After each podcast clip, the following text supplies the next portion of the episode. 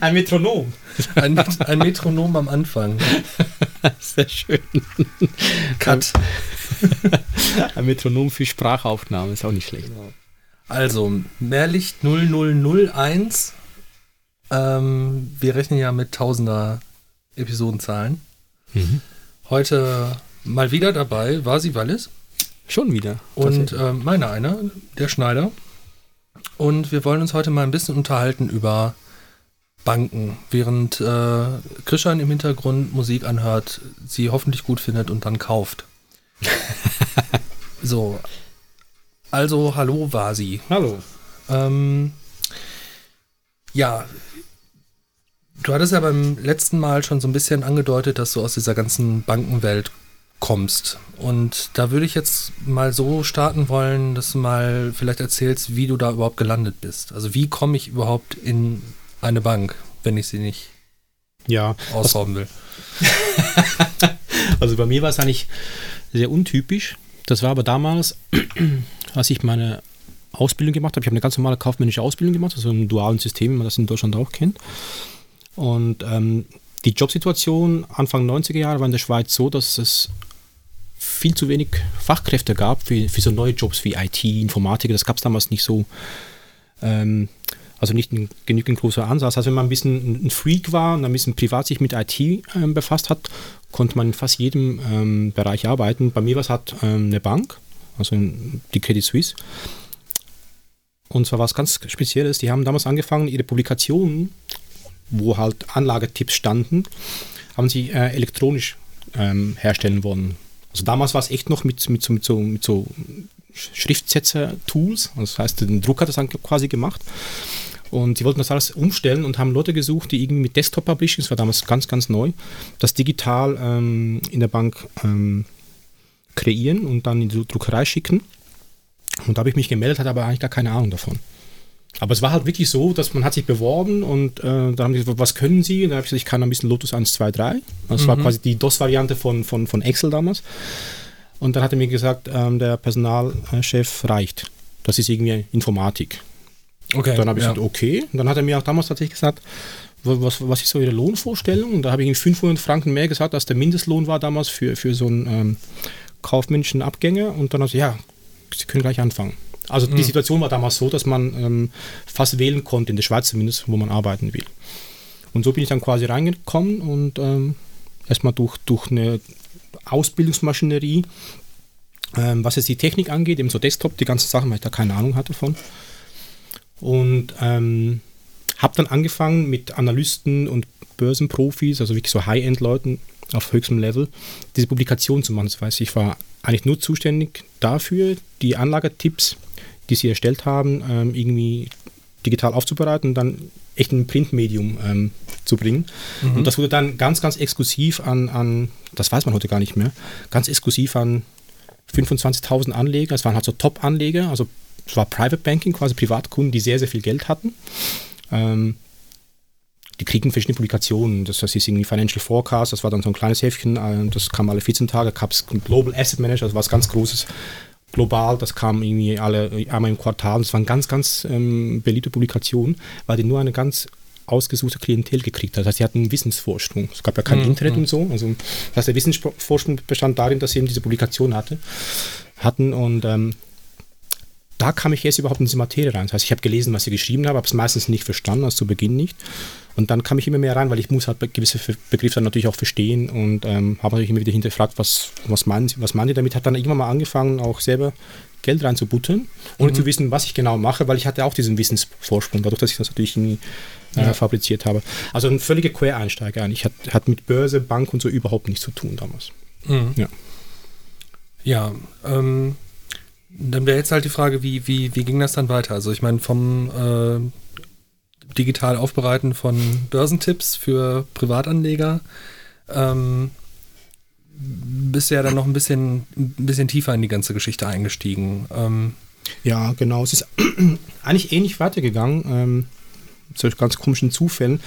Also es hat mich natürlich immer mal gepackt, weil ich gesehen habe, ähm, dass die Abteilung hieß damals Economic Research, also sie haben wirklich Research gemacht, was ökonomisch auf der volkswirtschaftlich auf der Welt passiert und was passieren wird, also mit Forecasts und so weiter. Und ähm, ich habe natürlich schon gesehen, dass sie ziemlich oft richtig lagen.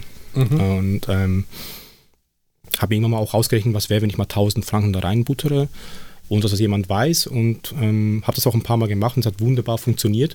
Wie gesagt, ich wusste noch gar nicht, was ich mache. Ich habe ich hab nur, nur befolgt, was ich gesehen habe. Wobei mhm. diese Anlagetipps waren eigentlich für größere Summen gedacht, aber ich habe da ein bisschen mitgespielt und ähm, kam immer mehr in die Materie rein. Und irgendwann mal hieß es, wir suchen jetzt einen echten Informatiker, also wir werden, die, wir werden jetzt alles umstellen auf, auf OS 2 ist es damals, ein IBM-Betriebssystem. Und da haben die wirklich bankintern gefragt, wer hat Lust, hier Informatikleiter zu werden. Also das, mhm. das, das, klingt total archaisch, aber es war, das ist 20 Jahre her, also so lange so lang ist eigentlich gar nicht her. Aber es gab keine Fachleute damals. Also es gab Leute für Großsysteme, Host und so weiter. Mhm. Ähm, so diese IBM Mainframe-Maschinen, aber so für PC gab es noch keine, keine Spezialisten und auch noch gar keine Ausbildungskonzepte. und dann habe ich gesagt, ich mache das. Ich wusste aber gar nicht, äh, auf was ich mich da quasi gemeldet habe. Und damals ging es darum, ähm, die ersten vollelektronischen Börsensysteme ähm, zu installieren, ähm, die auch Privatpersonen benutzen konnten. Mhm. Also damals war alles noch, muss man dazu sagen, modembasiert. Also man musste sich einwählen ins Banksystem und konnte dann von zu Hause aus traden. Das hat Zehntausende von Franken gekostet, ein System zu Hause zu haben. Das heißt, es war auch wieder nur so eine kleine Klientel, die das haben durfte. Heute kannst du ja online. Mhm. Jeder kann mhm. das ja auch heute online machen. Und dann muss ich auch ein paar Systeme bei Privatleuten installieren. Das ist genau 20 Jahre her, na, ein bisschen sogar 25 Jahre her.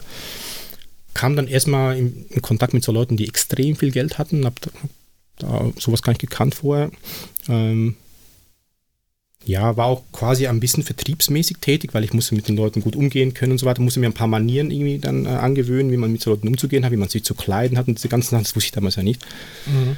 Und hatte dann Einblicke in, in, in so Systematiken, die, die, die die wenigsten damals hatten.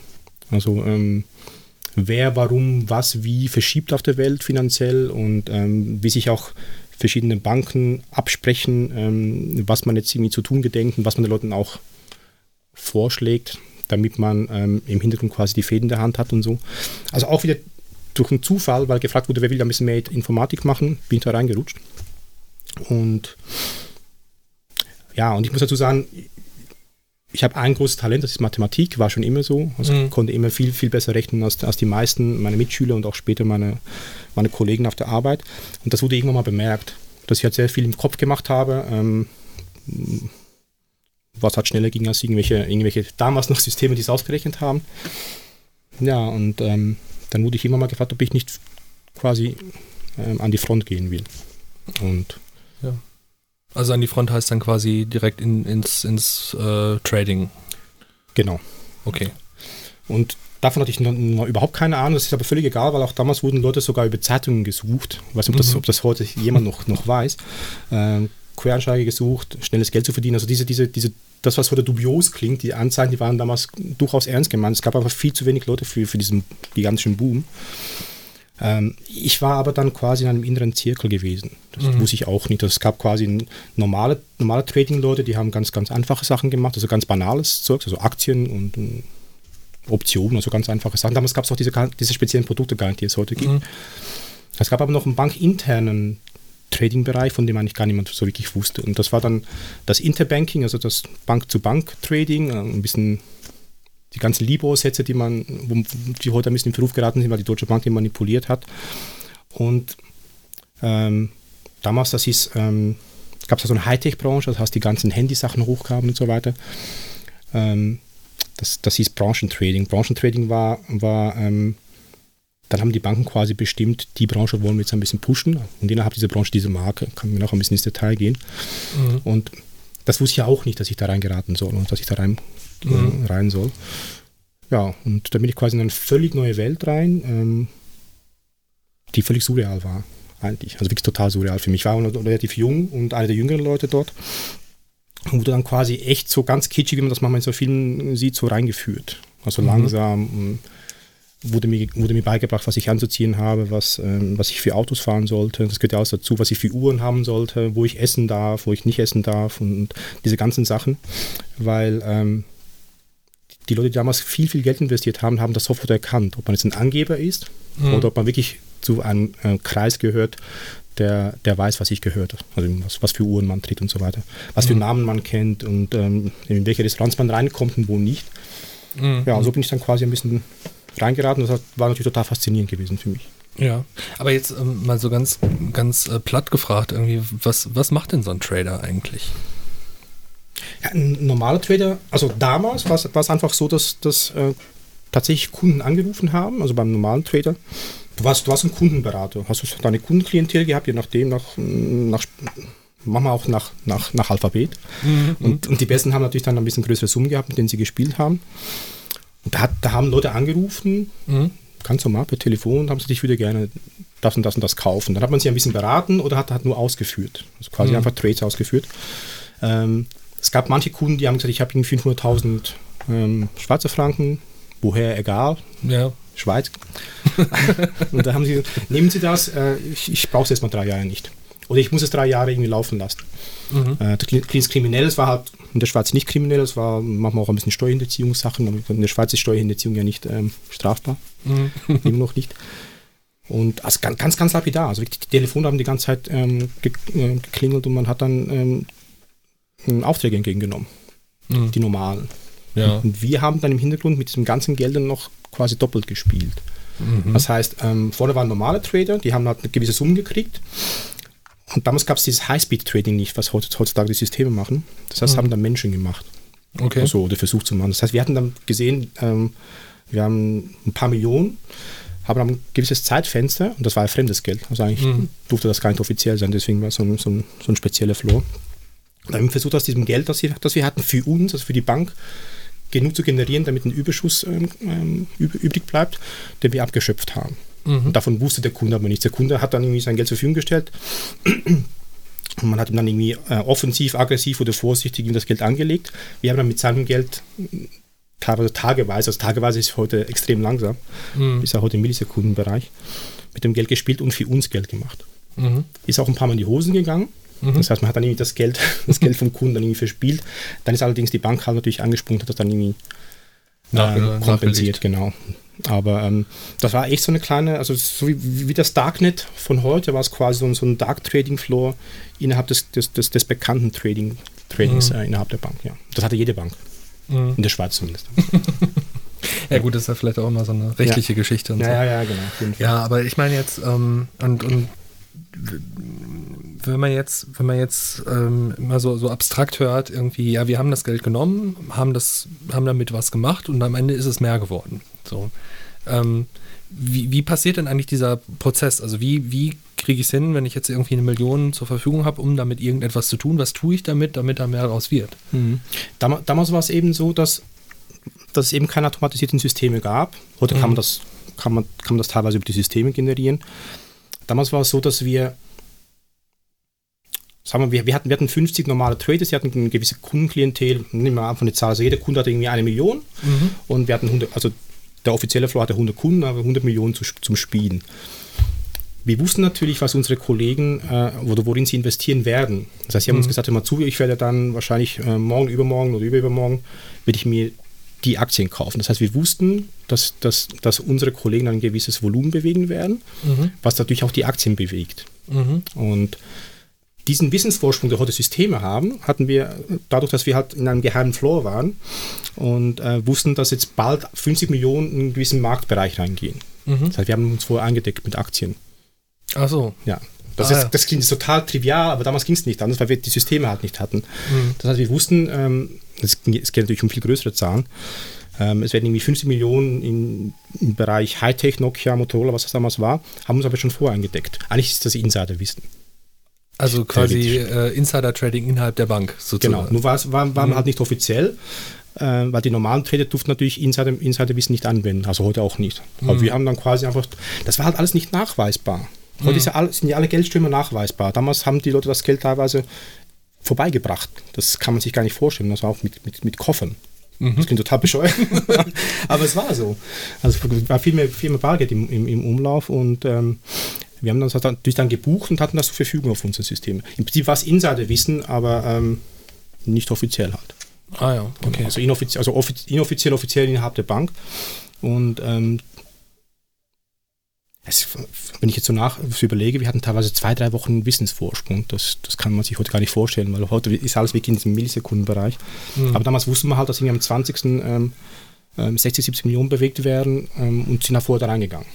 Mhm. Haben dadurch natürlich auch dem Kunden ein bisschen ähm, vom Gewinn schon vorher abgeschröpft, weil der Kurs schon vorher ein bisschen hochgegangen ist. Abgesehen davon, dass, dass wir die Kurse ja gemacht haben. Also die Kurse wurden ja damals an der Börse selber gemacht, mhm. was nicht durch das System ausgerechnet. Äh, von daher war es eigentlich ein bisschen einfach. Man muss einfach sehr, sehr schnell rechnen können. Im Kopf deswegen waren das damals äh, mathematisch begabte Leute und weniger IT-Fachleute. Mhm. Und ja, und so haben wir uns dann quasi, ähm, haben für die, für die Bank sehr viel Geld generiert mhm. und für uns so zwischen 7 und 12 Prozent abschöpfen dürfen. ja. Okay, das ist natürlich je nach Volumen eine ganze Menge Geld, die dann da genau, passiert. Ja. Vor allem 7 zwischen 7 und 12 Prozent, da sind ja Renditen, da würde man heute wahrscheinlich. ja, das, das, kriegt man heute nicht mehr auf seinem Sparbuch. Nee, nee, das, das. Wobei die, die, die Gefahr damals, die Gefahr, ne, es war nicht gang und gäbe, wie in einem Casino. Das heißt, ähm, die, die, die, Leute, die diese 7 bis 12 Prozent verdient haben, haben es gleich sofort, sofort wieder reinvestiert. Es war dann quasi, wurde dann zu ihrem Geld, ja, es wurde dann quasi abgeschöpft auf ihre Konten, sie haben es gleich re reinvestiert, weil das war echt so, man kommt in so eine Art Zucht rein. Okay. Und denkt, okay, ich habe das, als würdest, du, als würdest du sagen, du hast tot, ein todsicheres System beim Roulette, was es eigentlich ja nicht gibt. Aber dort waren wir uns so sicher, weil wir eben die nächsten Schritte schon gekannt haben, mhm. äh, weil die uns halt weitergegeben worden sind. Und da habe ich viele Leute gesehen, die, die wirklich in eine Art Spielsucht reingefahren sind und, und ihren Gewinn gar nicht behalt, behalten haben, sondern sofort reinvestiert haben, damit es noch mehr wird. Mhm. Ja, äh, ich weiß nicht, hast du einen Blick, wie das, wie das sozusagen jetzt heute aussehen würde? Also wie, wie das jetzt in Zeiten von Mikrosekundenhandel und automatisierten Trading passiert? Solche, solche Geschäfte oder ist das jetzt heute alles völlig anders? Ja, das ist völlig anders. Man hatte diesen, diesen Wissensvorsprung, den wir ähm, damals hatten, ähm, nicht mehr ganz so. Es kommt echt auf die Systeme an. Also ich, ich, ich war dann später eine Zeit lang bei Damals ist das Moneyline Telerate, das ist heute Reuters. Mhm. Reuters haben ja diese, diese ganzen News-Systeme und auch diese ganzen Börsensysteme. Und in Zeiten von Big Data hat so, so eine Firma wie Reuters extreme Macht. Mhm. Weil die sehen ja, ich muss ein bisschen, ein bisschen ausholen. Du machst auch heute diese, diese, diese Stop-Loss-Themen, also du das kennst. Das heißt, mhm. du sagst, ähm, ich kaufe jetzt heute bei 100 und lass das System dann den Rest machen. Das heißt, das System äh, verkauft, wenn es bei 200 ist. Mhm. Du sagst, ich lasse es einfach laufen. Wenn sobald es bei 200 ist, soll das System automatisch verkaufen und nicht den, den Gewinn weg mit. Mhm. Äh, und wenn es irgendwie auf 50 fällt, dann soll er auch verkaufen, damit es nicht ins Uferlose sinkt, damit ich nicht auf Null bin. Mhm. Ähm, das hat man früher nicht so machen können, automatisiert. Aber diese ganzen ähm, Margins, also diese ganzen, diese ganzen ähm, äh, Zahlen existieren ja in einem System, also natürlich in einem Big Data System. Das heißt, man, man weiß, dass eine Million Leute auf der, auf der Welt in dem System eingegeben haben, bei 100 soll es verkaufen. Mhm. Und das wird total unterschätzt, weil jemand, man muss natürlich immer, immer Böses unterstellen, ja, aber jemand, der, der sieht, ich übertreibe jetzt absichtlich, damit es einfacher klingt, 10 äh, Millionen Leute auf der Welt haben äh, Aktie X zu 100 äh, zum Verkaufen freigegeben vom System. Das, das weiß man ja dann. Mhm. Das heißt, theoretisch, wenn man dem System, ähm, das System ein bisschen ähm, schneller nutzen kann, weil man innerhalb des Systems ist oder irgendwo sitzt, wo man schneller, schneller ist, kann man mit ein paar Millisekunden extrem viel Geld abgreifen. Ganz, mhm. ganz viel. Man macht quasi so eine Pseudo-Bewegung und kann innerhalb von einer, von einer Sekunde ähm, relativ viel Gewinn abschöpfen. Das geht dann aber dann, das wird nicht mehr vom Menschen gemacht und die Software wird vom Menschen programmiert, sind mittlerweile schon so weit, dass, dass diese ganzen Bots gegenseitig gegeneinander kämpfen. Das klingt mhm. auch total abstrakt, aber es ist nun mal so. Ähm, wer schnellere, bessere Software hat und viel wichtiger, schnellere Leitungen hat, mhm. kann heute innerhalb von diesen Millisekunden dann äh, den entsprechenden Gewinn abschöpfen, der halt nicht mehr von jemand anderem abgeschöpft werden kann. Mhm. Kann man sich darüber streiten, ob das rechtens ist oder nicht. Ähm, man kann es auch nicht nachweisen. Ja. Das ist nicht nachweisbar. Das heißt, das, was man vorher halt mit dem Kopf äh, versucht hat zu machen, oder eben durch, durch menschliche Interaktion, weil jemand gesagt hat, mal zu, nächste Woche kaufe ich dann das, wir nicht einsteigen. Also mhm. so, so ist es passiert teilweise auf den Fluren. Ähm, machen heute das System. Es geht aber heute, ich kenne heute Leute, die sind so unglaublich talentiert darin, ähm, für hunderte von, von, von, von Anlageprodukten diese Margins so zu setzen, dass sie das Risiko quasi für sich minimieren und dann noch so eigene Margins, so wie wir das damals gemacht haben, für sich selber, um in, innerhalb der, des, diese, dieses Swap heißt das, ähm, noch selber was abzuschöpfen, das sind dann schon halbe Top-Mathematiker, Physiker. Manchmal, also häufig sind es auch Physiker, komischerweise, die, die, die schreiben diese Algorithmen mhm. in den Banken, weil die irgendwie das spezielle Denken haben. Also das passiert immer noch, aber es ist halt nicht mehr so wie früher. Es ist, geht nur noch um Geschwindigkeit. Mhm. Welche Rolle spielen denn in, in, dem Zusammenhang diese, diese ganzen Derivate, von denen man gerade so um 2008 rum gehört hat? Also sprich so Optionen und Versicherungen auf Optionen und dieser ganze, dieser ganze Markt? Ja, leider eine unrühmliche, aber sehr wichtige Rolle. Das, es wurde immer schwieriger, ähm, Margen abzugreifen, die groß genug sind. Mhm. Weil es wurde halt alles schneller, man hatte nur noch kleine Zeitfenster gehabt. Das heißt, man hat dann versucht, die Produkte wieder zu vergrößern, hat eben Produkte zusammenzupacken, ähm, mhm. zu verschleiern, was in diesen Produkten drin ist und so weiter. Und ähm, das hat irgendwann mal Überhand genommen.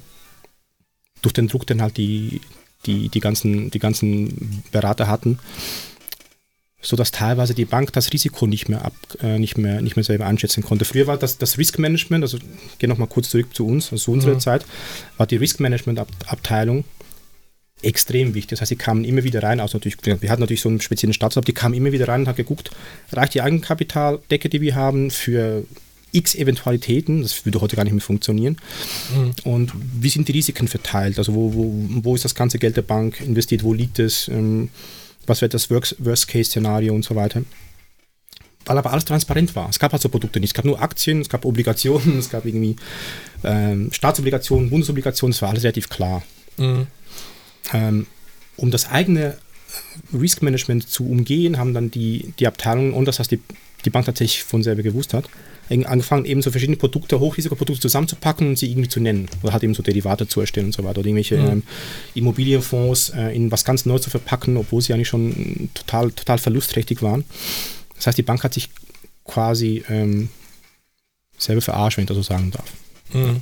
Jetzt, jetzt sagt man ja heute immer, die Banken sind unverantwortlich, das stimmt eben so gar nicht. Es ist nicht so, dass, dass von ganz oben herab ähm, jemand gesagt hat, wir machen das, sondern die, ähm, da wo das, das meiste Geld ähm, halt erarbeitet worden ist, im Investmentbanking, wo diese ganzen Berühmtheiten entstanden sind, die haben sich immer verselbstständigt. Das heißt, mhm. Die kamen in eine Bank rein, also man hat sie ja teilweise wie Fußballer abgeworben von Bank zu Bank, die haben dann ihr ganzes Team mitgenommen, die haben gesagt, ich, ich komme mit meinem ganzen Team, ich will aber eine komplett freie Hand haben. Also ich kriege krieg so viel Kapital, ich will das irgendwie ver, ver, vermehren und niemand hat Zutritt zu meinem System. Mhm. Das war jahrelang so. Das war irgendwie eigentlich bis zur Lehman Brothers äh, Krise war das eigentlich so. Das heißt, die Bank hat nur gesehen, das Geld vermehrt sich. Mhm. Natürlich gab es da äh, Compliance-Themen und so weiter, also man durfte natürlich jetzt nicht irgendwie in, in, in irgendwelche Schurkenstaaten investieren und so weiter, aber man wusste nicht genau, was für Produkte da. Es ist einfach zu kompliziert. Also ich verstehe die Produkte teilweise überhaupt nicht mehr. Es ist mhm. fast nicht mehr nachvollziehbar. Und die Bank selber, das Risk, die, die, die Risk-Abteilung, hat keine Ahnung mehr, was da passiert. Ja. Ist das dann der Punkt, wo die Ratingagenturen reinkommen? Ja. genau. Das, das ist das, das Schlaue am System ist, ähm, immer, immer wenn, man, wenn man gemerkt hat, man hat es auf die Spitze getrieben, das geht einfach nicht mehr, dann hat man irgendwas erfunden, um eben so, so eine Art Gütesiegel drauf zu packen. Mhm. Auf ein Produkt oder halt ähm, auf ein Produktkatalog ähm, oder auf eine gesamte Bank und auch das Gegenteil. Das heißt, man, hatte, man hat quasi so, so, eine, so eine Art ähm, kalten Krieg eröffnet ähm, um sich wieder aus der Schusslinie zu, zu, nehmen, um aber auch wieder Druck machen zu können. Ähm, und einfach das Ganze weiter aufzubauschen. Deswegen kamen diese ganzen Krisen. Irgendwann mal ging es halt nicht mehr und dann ist es halt komplett explodiert 2009, mhm. weil man äh, das auch in den Büchern nicht mehr gesehen hat, was da wirklich für, für, für, für, Risiko, was da für Risiko schlummert und was, was da für kleine Atombomben schlummern. Aber die Ratingagenturen wurden eigentlich nur zu dem Zweck gemacht, um ähm, Gütesiegel auf so ein, so ein Produkt zu packen, was eigentlich Schrott, Schrott ist für, für gar nichts anderes. Es gab ganz, ganz, ganz früh die, die Ursprungsidee war, der ursprüngliche Ratingagenturen war eigentlich, dass man Produkt, Produkte, Länder, also eigentlich waren es Produkte und Länder, ähm, auch mit diesen Triple A's und so weiter ähm, versehen konnte, konnte. Wir haben damals zum Beispiel Immobilienstudien gemacht und dann hieß es, äh, das hieß GIS, Global Information System, genau. Dann ist es, wenn man ein Haus bauen will oder eine Firma oder ein Lager, dann ist es optimal, zum Beispiel, keine Ahnung, im Osten Deutschlands oder im Süden Deutschlands. Da kamen Ratingagenturen, haben geguckt, ähm, wie viele Arbeitskräfte gibt es in der Nähe, ähm, wie ist die Infrastruktur, gibt es eine Autobahn, haben gesagt, wenn du da eine, eine Halle baust, Triple A, das heißt, du kriegst da relativ gute Zinsen. Für den Immobilienbau. Also ganz, ganz einfache Sachen, also ganz, ganz ursprünglich. Und später ging es halt in die Produkt, ins Produktrating rein. Und das war dann so kompliziert, dass, dass, dass die Ratingagenturen aus Investmentbanken bestanden, was heute teilweise leider immer noch so ist, und sie sich gegenseitig quasi gedeckt haben. Das mhm. waren auch die einzigen, die verstanden haben, worum es geht. Das heißt, die haben wirklich verstanden, das sind Schrottpapiere, das sind gebündelte Schrottaktien, haben halt dann trotzdem auf ein AAA drauf gemacht kann man heute nachvollziehen. Es gab ja teilweise AAA-Wertungen ähm, auf, auf, auf Produktkategorien, die eigentlich völliger Schrott waren. Also mhm. Immobilien, Immobilienschrottpapiere oder irgendwelche Schiffsfonds oder, und so weiter. Aber bis dann war das Geld schon abgeschöpft. Okay. Das ist sowieso die Frage. Also, so, so diese Produkte, wie stellen, also, wie muss man sich die vorstellen? Also, ich meine, eine Aktie, das kann man sich irgendwie vorstellen. Das ist halt eine, theoretisch, ich nehme eine Firma, hack die in tausend kleine Steile, dann ist das halt sozusagen ein Tausendstel der Firma gehört mir dann mhm. per Brief, ist eine Aktie. Ja. Option kann man sich auch noch vorstellen. So, ich sage, ich möchte nächste Woche Dienstag diese Aktie zu dem Preis kaufen, kann ich mir auch noch vorstellen, ist relativ easy. So, aber was ist denn dann so ein Produkt? Ein Produkt ist eigentlich dann nur noch eine Wette. Also irgendwann mal kam jemand die Idee, Produkte sind okay, aber die sind mir zu transparent. Und, und ich kann zu wenig damit machen. Also ich kann zu wenig damit spielen und ich habe zu wenig Einfluss drauf. Ähm und abgeleitet aus, es gibt ja, es gibt ja in England ist ja zum Beispiel so ein, so ein Wettland, da kann man ja wirklich auf alles wetten. Auf, mhm. von, Im Fußball ist es mittlerweile auch so weit, dass man sagt, ich wette darauf, dass die erste Ecke von Mannschaft die Mannschaft X kriegt oder die erste gelbe Karte kriegt, der hat ja mit dem Spiel an sich, also mit der Spielstärke der Fußballmannschaft nichts mehr zu tun. Früher hat man gesagt, ähm, 1x2, also Gewinn, Gewinn oder Unentschieden oder die zweite Mannschaft gewinnt. Hat den Leuten auch nicht mehr gereicht, weil sie dann halt auch nur einmal gewinnen können oder nur einmal verlieren können. Dann hat man angefangen, in diesen Wettbüros in England ähm, auch bei den Pferden zu wetten, was für ein Sattel wird der der und der haben. Wieder einen braunen Haar, wieder einen schwarzen Haar, wieder ein weißes ähm, Gewand haben, was weiß ich, also wirklich so, so Kleinigkeiten. Und das haben die Banker dann irgendwann mal aufgegriffen. Das kam natürlich aus London, logischerweise. Mhm. Kam gar nicht aus den USA, sondern aus London damals. Dass sie gesagt haben, wir, wir machen noch zwischen dem Kauf und Verkauf ähm, an, an Aktien noch eine Wette dazwischen. Wir schalten mal eine Wette dazwischen. Und sagen, ähm, sie wird irgendwie zum Tag X zwischen ähm, 10 und 12 sich bewegen. Mhm. Und dann gucken wir mal, ob die Leute das vielleicht ähm, mitmachen oder nicht mitmachen. Das heißt, man hat dann tatsächlich gar nichts gekauft, sondern nur gewettet. Das heißt, man hat dann quasi, eine Aktie hat ja immer einen Wert von, von, von, von 0 bis 100. Mhm. Wenn man aber eine Wette auf eine Aktie macht, muss man sie ja nicht kaufen. Mhm. Und das ist ja das Gefährliche dann. Das heißt, man, dass, dass plötzlich auf eine Aktie tausende von Wetten und das einen riesen Wert an, an, an Geld generiert, aber die Aktie ist ja immer noch, das, hat immer noch den gleichen Wert, so wurde das Ganze aufgebläht. Mhm. Das hat, das hat ähm, früher nur bis zu einem gewissen äh, Bereich funktioniert und konnte später so groß werden, weil das Buchgeld, was man digital hat, quasi äh, ins Unermessliche gehen kann und man keinen Gegenwert hatte zu, zu Gold oder zu irgendwas anderem. Mhm. Das heißt, man konnte so viele Wetten annehmen auf irgendein Produkt, wie man will. Und dann gab es da schlaue Leute, die haben da unfassbar komplexe äh, Produkte generiert, also wirklich intelligente Leute, die, die man gar nicht mehr äh, durchblicken kann. Also mhm. ich, ich, teilweise auch nicht mehr. Also eigentlich, und, und die, die, die Frage zu beantworten, sind nur Wetten. Es sind ja keine Produkte. Man sagt immer, es sind Produkte, aber es sind immer nur Wetten. Es ist gar nichts anderes als eine Wette. Mhm. Du kaufst aber, nämlich ja gar nichts. Aber wie, wie rechtfertigt? Also ich meine, ich kann ja jetzt als Bank ähm, schlecht irgendwie sagen, ja, äh, ach übrigens, lieber Kunde, äh, gib mir dein Geld und ich wette damit. Das wird ja wahrscheinlich anders verkauft worden sein. Also wie, wie rechtfertigt sich sozusagen so, ein, so eine Wette?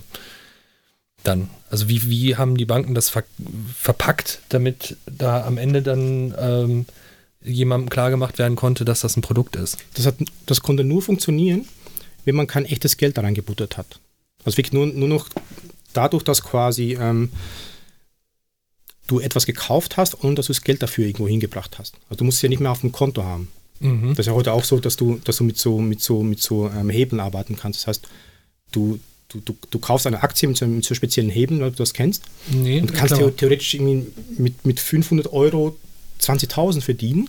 Mhm. Du kannst auch die 500 Euro, das ist ein falscher Betrag, du musst relativ viel reinmachen, aber du kannst mit 50.000 Euro irgendwie eine Million verdienen. Das muss ja irgendwo wieder abgeschöpft werden. Kommen wir mhm. nochmal dazu. Äh, du kannst aber auch die 50.000 in 10 Sekunden verlieren. Auch durch diese Hebelwirkung. Ähm, also Hebel ist auch sowas wie, wie von den Wetten, also 1 zu 100 oder 1 zu 10. Mhm. Du musst es im Prinzip, wie erkläre es am besten, genug Leute haben, die da mitmachen, damit du eine, damit eine, eine gewisse, gewisse Anzahl an Finanzen hast. Es ist ein Schneeballsystem. Okay. Ja, du, du, kannst ja kalkulieren, was passiert zum, beim Totalverlust. Die Bank verliert halt nie. Mhm. Die Bank ist quasi der, der, die Spielbank wie im Casino. Du verlierst ja nie, wenn du. Das, das ist ja auch beim Roulette auskalkuliert. Also wenn da 50 Leute spielen beim Roulette, kann ja nur eine bestimmte Anzahl die richtige Zahl haben. Und auch rot und schwarz und was ich was. Und das Casino verliert nie. Mhm. Das ist einfach rechnerisch, rechnerisch machbar. Und das war eigentlich quasi der Clou. Du musstest halt genug Leute äh, dazu bringen, mit, später war das ganz einfach, in diese Systeme einzusteigen und du wusstest, 80% der Kunden werden verlieren irgendwann mal. 20% werden sehr, sehr, sehr viel gewinnen mhm. und die Bank wird immer gewinnen. Okay. Das heißt also, man sucht sich sozusagen äh, 100, ich, mal despektierlich gesagt, 100 Dove zusammen, die sagen, ich gebe dir jetzt, was weiß ich, 10.000 Euro und damit wette mal darauf, ob eine Aktie an folgendem Termin zwischen so und so viel und so und so viel steht. Zum Beispiel. Und äh, wenn das erfolgt, dann kriege ich dafür nach Hebelberechnung, was weiß ich, das hundertfache zurück. Ja. Ähm, und wenn es nicht da ist, dann ist das Geld halt futsch. So. Das heißt also, wenn jetzt nur einer sozusagen richtig tippt, dann kann man den zwar auszahlen, aber. Ja, genau so ist ja. Und die andere, und da verliert halt ein großer Teil Genau. Und das, das, war, das hat eben mit, mit echten Produkten gar nichts mehr zu tun gehabt. Das waren alles nur virtuelle Produkte. Die gab's, es gab keine Produkte. Das ist das genau das gleiche, wie wenn du mit, ähm, mit, ähm, mit Mais handelst. Dann halt so auch nicht mit Mais. Früher war es wirklich so, du hast dann quasi Termingeschäfte gemacht. Also ganz, ganz, ganz früher. Und da gab es diese Anzahl Mais auch. Also da gab es diese Tonne Mais irgendwo in einem Lager und die war dann quasi für dich reserviert. Damit mhm. du, du hast sie heute quasi gekauft, weil der Preis relativ tief war ähm, für nächstes Jahr. Später war das so aufgebaut, dass wenn du alles zusammengezählt hättest, so viel Mais gibt es halt gar nicht. Oder so viel Kartoffeln oder so viel Kakao oder sowas. Das ist alles wirklich nur virtuell aufgebaut worden, weil die Systeme das ermöglicht haben. Mhm. Aber auch da gibt es ja Grenzen. Also in jedem, jedem Schneeballsystem gibt es immer eine Grenze. Ja, mhm. also ich meine, diese Termingeschäft-Geschichte, äh, das hatte ich immer so verstanden, dass man halt irgendwie als, als ich sage jetzt mal, ich bin jetzt Farmer. Ich produziere, was weiß ich, fünf Tonnen Mais. Kann aber auch sein, dass, äh, ähm, dass irgendwie eine Dürre kommt und der Mais weg ist Mhm. Ähm, oder äh, dass ich den Mais dann zwar habe, aber nicht verkaufen kann. Sodass ich dann quasi im Frühjahr schon sagen kann, okay, im Herbst möchte ich äh, so und so viel Tonnen Mais verkaufen und du garantierst mir, dass du mir den, die 5 Tonnen Mais dann für irgendeinen Betrag abkaufst. Und wenn der Marktpreis dann zu dem Zeitpunkt besser ist, dann verkaufe ich den natürlich zum besseren Marktpreis. Genau, ja. Genau. Da kannst du ein bisschen Risiko, ein bisschen Risiko minimieren und so weiter, genau. Genau, also quasi ja. um so, so, so möglicherweise äh, kommende Kursschwankungen abzufedern. Und sind diese Produkte auch ähnlich gebaut gewesen? Also quasi auch auf so, auf so einem Modell? Ja, genau. Und ähm, das wäre alles eigentlich gar kein Problem gewesen. Und du musst ja jetzt auch als Privatperson diesen Meister nicht kaufen.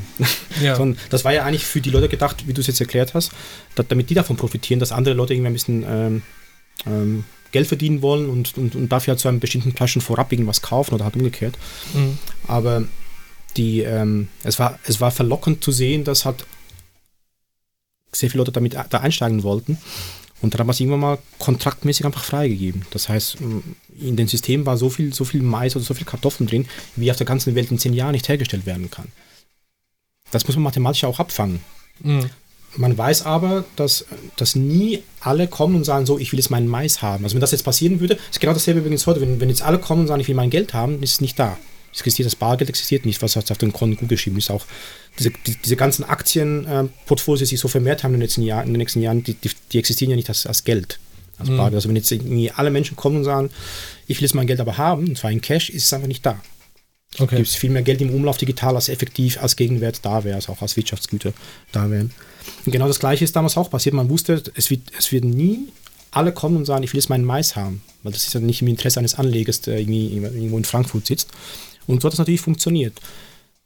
Nur ist halt einfach so, dass, dass der Mensch natürlich auch die Banken, die Wirtschaft sehr, sehr gierig ist, was Renditen angeht. Und natürlich auch die Anleger, also die Privatanleger auch gierig sind. Und äh, die Gefahr immer besteht, dass, dass irgendwann mal ein gewisses Volumen da ist, was man einfach nicht mehr, auch nicht mehr abdecken kann, auch nicht mehr durch, durch Verschiebereien und so weiter. Mhm. Auch da ist irgendwie ähm, sehr, sehr, sehr viel Negatives passiert, was, was, was ganze Industrien irgendwie platt gemacht hat oder halt Bauern, die sich dann ihren eigenen Mais nicht mehr leisten konnten, weil der Preis so hochgetrieben worden ist. Mhm. Dass, ähm, dass es gar keinen Zusammenhang hatte mit, mit, mit, mit irgendeinem Wetterphänomen, das hat der Mais wirklich selten geworden ist, bleiben wir jetzt mal beim Mais.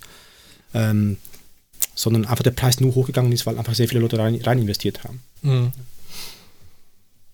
Ja, also wie gesagt, eigentlich, eigentlich ganz einfach runtergebrochen sind immer nur Wetten, sind die ganze Zeit Wetten, sind nichts anderes. Deswegen heißt es immer Casino, äh, Casino ähm, Ökonomie.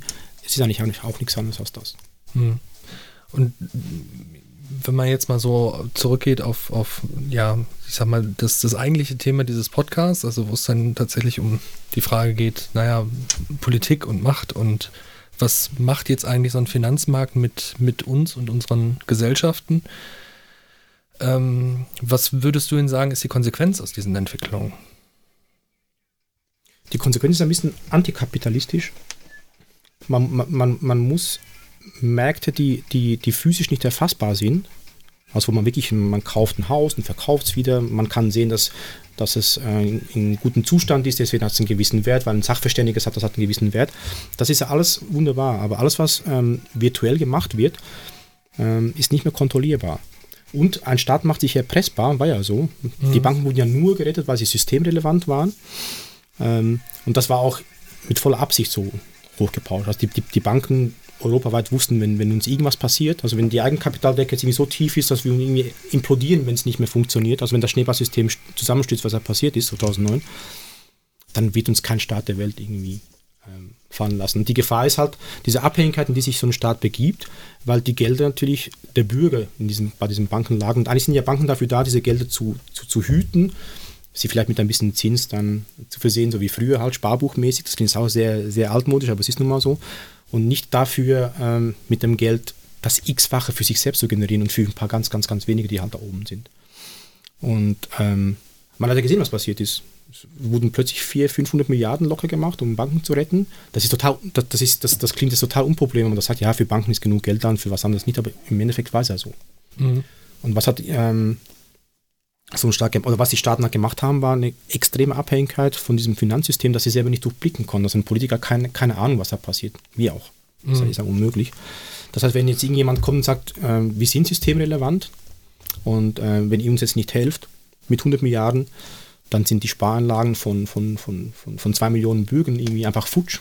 Mhm dann, dann, dann passiert das totale Chaos. Das, das kann ja bei keiner anderen Firma passieren. Also wenn, na gut, bei VW sind vielleicht ein paar Zehntausend Arbeitsplätze in Gefahr, auch gefährlich und da hilft man ja auch.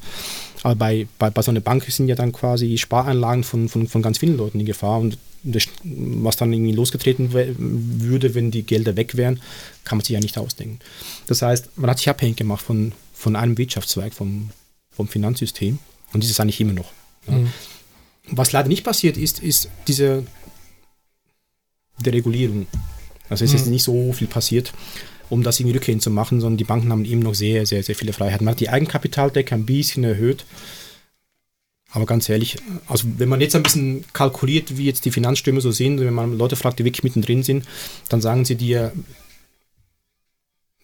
dass es gar nicht mehr so weit entfernt davon ist wie damals, 2009, wo, wo es einfach nicht mehr gegangen ist, wo Banken wieder implodiert sind und so weiter. Die Amerikaner haben es ein bisschen besser gemacht. Die haben tatsächlich angefangen, ganz, ganz strenge Maßnahmen zu ergreifen, was man von ihnen ja gar nicht denken würde, weil mhm. die ja nicht die treibende Kraft waren im ganzen System.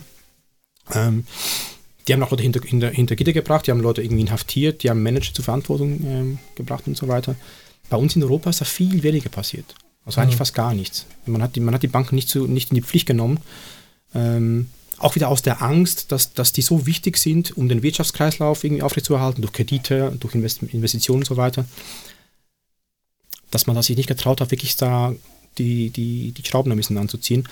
Und also ich bin jetzt auch ein bisschen, ein bisschen beunruhigt, wenn ich das so sagen, was jetzt gerade so passiert. Also man, wenn man jetzt sieht, was, was die Zentralbank für Geldmengen druckt, mhm. die in keinem, in keinem, Zusammenhang stehen zu irgendeiner Wirtschafts... Ähm, ja, Wirtschaftsleistung ist falsch, weil das wird alles zusammengenommen.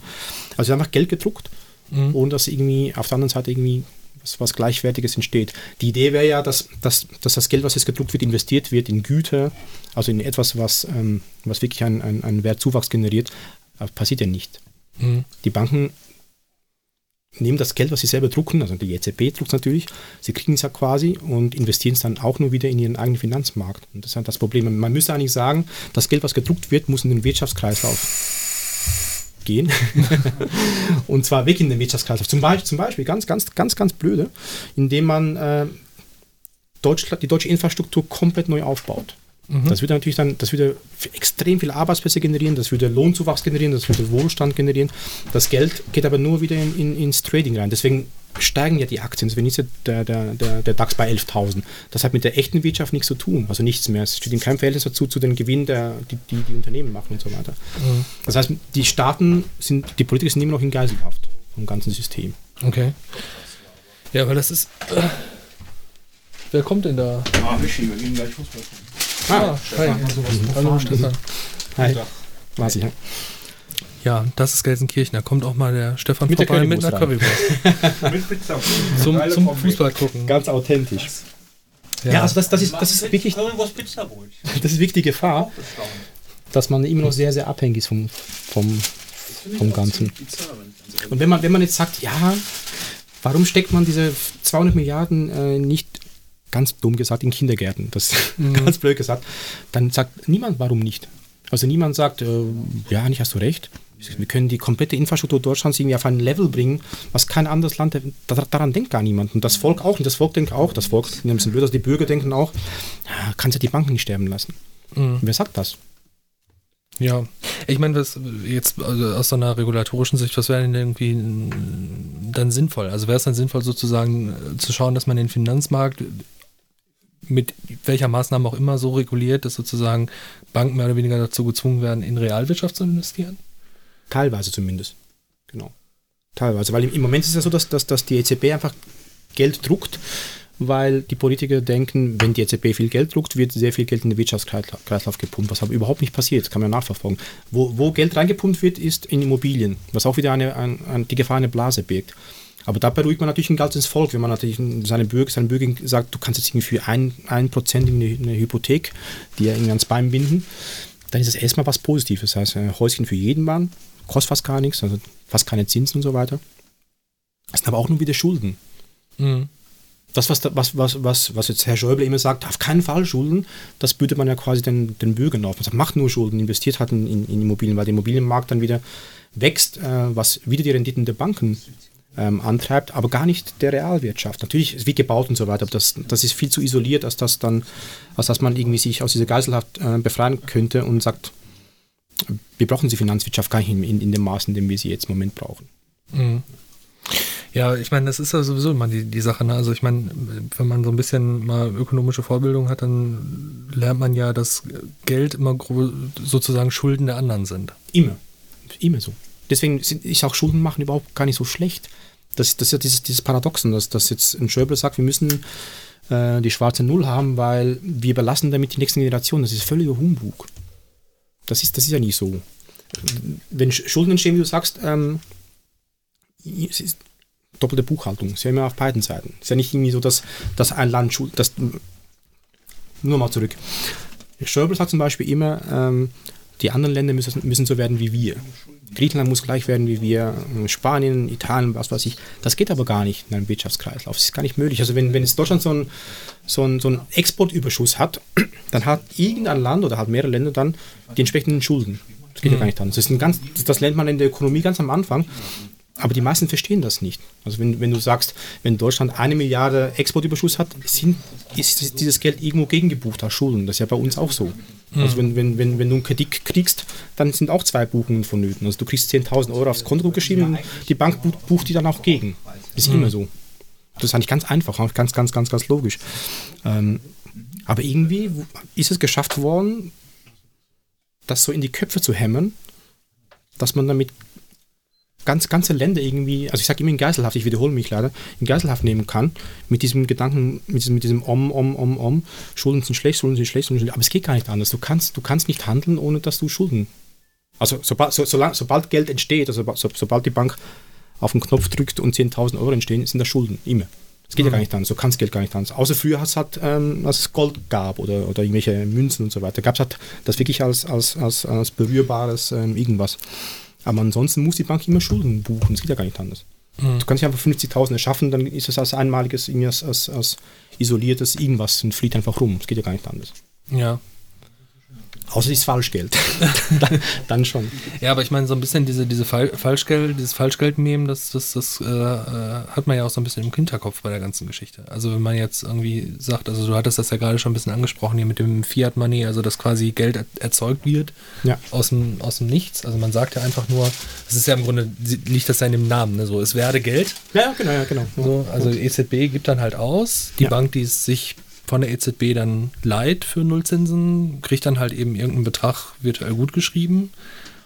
Ähm, aber äh, im Grunde ist der, der Grund dafür dann, ja, wenn ich dich richtig verstehe, der, dass man sagt, irgendwie, ja, wir müssen irgendwie Geld haben, um äh, der, der Wirtschaft dieses Geld zur Verfügung zu stellen, was natürlich nicht passiert, weil das dann im Finanzmarkt sozusagen versickert.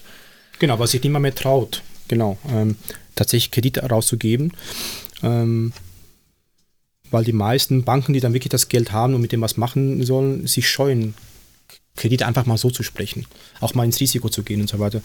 Verständlicherweise, weil wenn alle dasselbe tun, da kommen wir wieder dahin zurück an den Anfang, äh, als ich wusste, was meine Kollegen machen. Wenn man weiß, dass die ganze Banklandschaft irgendwas in den DAX reinschmeißt, nicht in irgendwelche abstrusen Gebilde, sondern ähm, man hat normale BMW, Mercedes, was ich was für Aktien investiert und das alle machen, dann kann man sich hundertprozentig sicher sein, dass es immer weiter hochsteigt. Wir sind jetzt bei 11.000 beim DAX und vor 2013 waren wir irgendwie bei 6.500, 7.000. Dann dachte man, wenn der mal die 10.000 erreicht, das ist, das ist die absolute Schallmauer. Aber es hört ja gar nicht auf. Beim Dow Jones genau das Gleiche. Aber es ist ja logisch, wenn alle investieren, kann es ja nur steigen. Das, mhm. das, ist so völlig einfach und das wird dann irgendwie ähm, verkauft, als wäre es Magie. Aber wenn so viel Geld im Umlauf ist und das Geld wird investiert, dann steigen die Kurse. Das ist ganz normal. Also natürlich nicht alle Kurse, das ist schon klar, aber ähm, du, so, solange gekauft wird, und es wird immer weiter gekauft, werden die Kurse immer weiter steigen. Das ist ein, ein, riesiges Dilemma, das sich jetzt auch in der EZB reinbegibt, in die Staaten auch. Weil das auch sehr viele Kommunen gemacht haben. Der Staat an sich auch, Pensionskassen haben so investiert und so weiter. Jetzt sind halt die Zinsen nicht mehr da, geht da nicht mehr. Mhm. Das heißt, irgendwann mal wird das Ganze wieder implodieren. Es geht rechnerisch einfach nicht bis, bis, bis zum geht nicht mehr. Und was wir halt im, im Vergleich zu, zu den USA nicht haben, die USA druckt ihr eigenes Geld. Die können so viel Geld drucken, wie sie wollen. Mhm. Und, da gibt es ja eben noch so ein Märchen, je mehr Geld man druckt, desto mehr, desto schneller geht die Inflation hoch. Ja, das ja. sieht man jetzt, dass es nicht, nicht so. Also die, die Geldmengen, die die EZB gedruckt hat, da müsste die Inflation, weiß ich wo sein, da müsste das explodiert sein, weil einfach so viel Geld, aber da das Geld ja nicht investiert wird, dass das, da man sich keine Güter kauft ständig, dann würde die Preise natürlich hochgehen. Also wenn alle anfangen, fünf Autos zu kaufen und was ich was, was ich was zu kaufen, da würden natürlich die Preise steigen, logischerweise, und da gibt es eine Inflation, was eigentlich gar nicht ungesund wäre. Die Inflation sollte irgendwie bei 2, 2,5 Prozent sein. Aber da die Inflation überhaupt nicht gestiegen ist in den ganzen Jahren, das zeigt, dass das Geld auch nicht in den Wirtschaftskreislauf gelangt ist, sondern halt wirklich nur wieder in den, in den Finanzkreislauf wo wieder Leute irgendwie Geld abgeschöpft haben, das irgendwann mal fehlen wird. Das Geld, also diese, diese Gewinne, die ohne Wertschöpfung ähm, gewonnen werden, die müssen irgendwann mal über, über, die Wirtschaft wieder erarbeitet werden. Es geht gar nicht anders. Mhm. Das ist eigentlich relativ logisch, aber irgendwie klingt das in den meisten Köpfen total abstrakt, weil sich die, die Menschen damit nicht befassen. Aber es ist gar nicht so kompliziert. Also das, das Geld, was jemand gewinnt, muss irgendwo herkommen. Ja. Und früher hat man halt eine, eine Wertsteigerung gemacht, indem man halt aus Holz, keine Ahnung, eine Sitzbank gemacht hat, seine Arbeit da reingesteckt hat und dann ist, ist aus, aus Holz irgendwas Wertvolles geworden. Das ist eine normale Wertschöpfung. Aber aus Geld mehr Geld zu machen, da fehlt irgendwann mal das Geld. Das kann man jetzt überbrücken, indem man immer mehr Geld druckt. Das, das macht jetzt Tragi gerade, aber irgendwann wird es nicht mehr gehen. Mhm. Also irgendwann nicht mehr funktionieren. Und wo ist da, der, wo ist da die Bruchkante? Also wo, wo bricht es zusammen? Ja, das ist eben schwer. Ich hätte es schon vor einem Jahr gesagt, dass, dass es zusammen. Wir haben auch namhafte Ökonomen schon gesagt, dass wir sind jetzt irgendwie schon, schon am Limit. Aber irgendwie sind ein paar Sachen äh, ein bisschen außer, außer wie soll ich sagen, also die so, so Standardregeln, die galten, gelten im Moment irgendwie so nicht mehr ganz so. Das heißt, wir sind in einer Situation, die es noch nie gab, dass so viel Geld im Überfluss da ist. Aber ich würde jetzt auch sagen, es, es kann nicht mehr ewig weitergehen. Mhm. Ich, ich habe jetzt ähm, ich hätte es gedacht, dass Draghi irgendwann mal die Zinsen wieder an, äh, anzieht. Die Amerikaner haben es jetzt gemacht, gestern glaube ich oder heute. Ja, aber auch irgendwie nur minimal, ne? Minimal, also, ja. Also aber es ist irgendwie ein bisschen ein, ein kleines Zeichen wenigstens. Aber also ich, ich, ich, hätte vor einem Jahr gesagt, das ist schon so viel Geld im Umlauf, dass es nicht mehr funktioniert. Aber da lag ich völlig falsch. Weil seither ist Monat für Monat druckt ja irgendwie Milliarden. Und es ist immer noch, es lebt immer noch irgendwie das Ganze. Aber mal gucken, mal die Immobilien, die Immobilien Preise sind jetzt schon auf einem extremen hoch. Also das ist immer so ein, so ein Indikator, wenn die Immobilienpreise dann ganz langsam noch wachsen, dass das alles ein bisschen zäh wird, mhm. dass es einfach nicht mehr reicht. Und ähm, das ist jetzt schon auf einem sehr, sehr, sehr hohen Level. Also irgendwann wird auch der Markt dann irgendwie erschöpft sein, also wird sich nicht jeder irgendwie ein Haus kaufen. Und das war in den USA ja ganz gefährlich, als dann die Hypothek, also die, die Immobilienpreise langsam angefangen haben zu sinken, weil die Leute die Hypothek nicht mehr zahlen konnten durch ihre normalen Jobs und so weiter. Mussten sie Notverkäufe dann machen, dann sind die Hypotheken gesunken, weil es viel zu viel am Markt waren. Also die Häuserpreise sind dann gesunken, waren viel zu viel am Markt und dann ist das Ganze dann implodiert. Komplett. Hm. Ja. Nur mussten das die Banken nicht, das Risiko, das die Banken eigentlich tragen bei so einer Hypothek, mussten sie leider nicht äh, bis zum Ende selber finanzieren, weil dann der Staat angesprungen ist. Okay, also das heißt also im Grunde hat der Staat dann die Verluste, die dann entstanden wären, einfach, einfach ausgeglichen mit, ja. mit Steuergeld. Ja. Was ja dann aber auch wieder eigentlich ne, in Form von Steuern refinanziert werden genau. muss. Genau. Und so. das haben wir ja. Das, genau. Und das ist nämlich genau das, was zum Beispiel in Griechenland ist passiert. Also da, da, da erhöht ein Land, was eigentlich pleite ist, die Steuern, was völlig absurd ist, um da die Verluste wieder aufzufangen, ähm, die irgendwo anders ähm, gemacht worden sind. Das funktioniert natürlich nicht. Mhm. Das, das kann auch nicht funktionieren. Das weiß auch jeder, der ein bisschen logisch denkt dass es nicht funktionieren kann, weil je mehr Geld du aus dem Wirtschaftskreislauf nimmst, das heißt, sprich den, den, den, normalen Bürger über Steuern rausholst, desto weniger kann er ja kaufen und investieren. Das heißt, du wirkst nachher die normale Wirtschaft ab. Mhm. Weil der nicht, nichts mehr kaufen kann, das heißt, du kriegst wenig, weniger Mehrwertsteuer.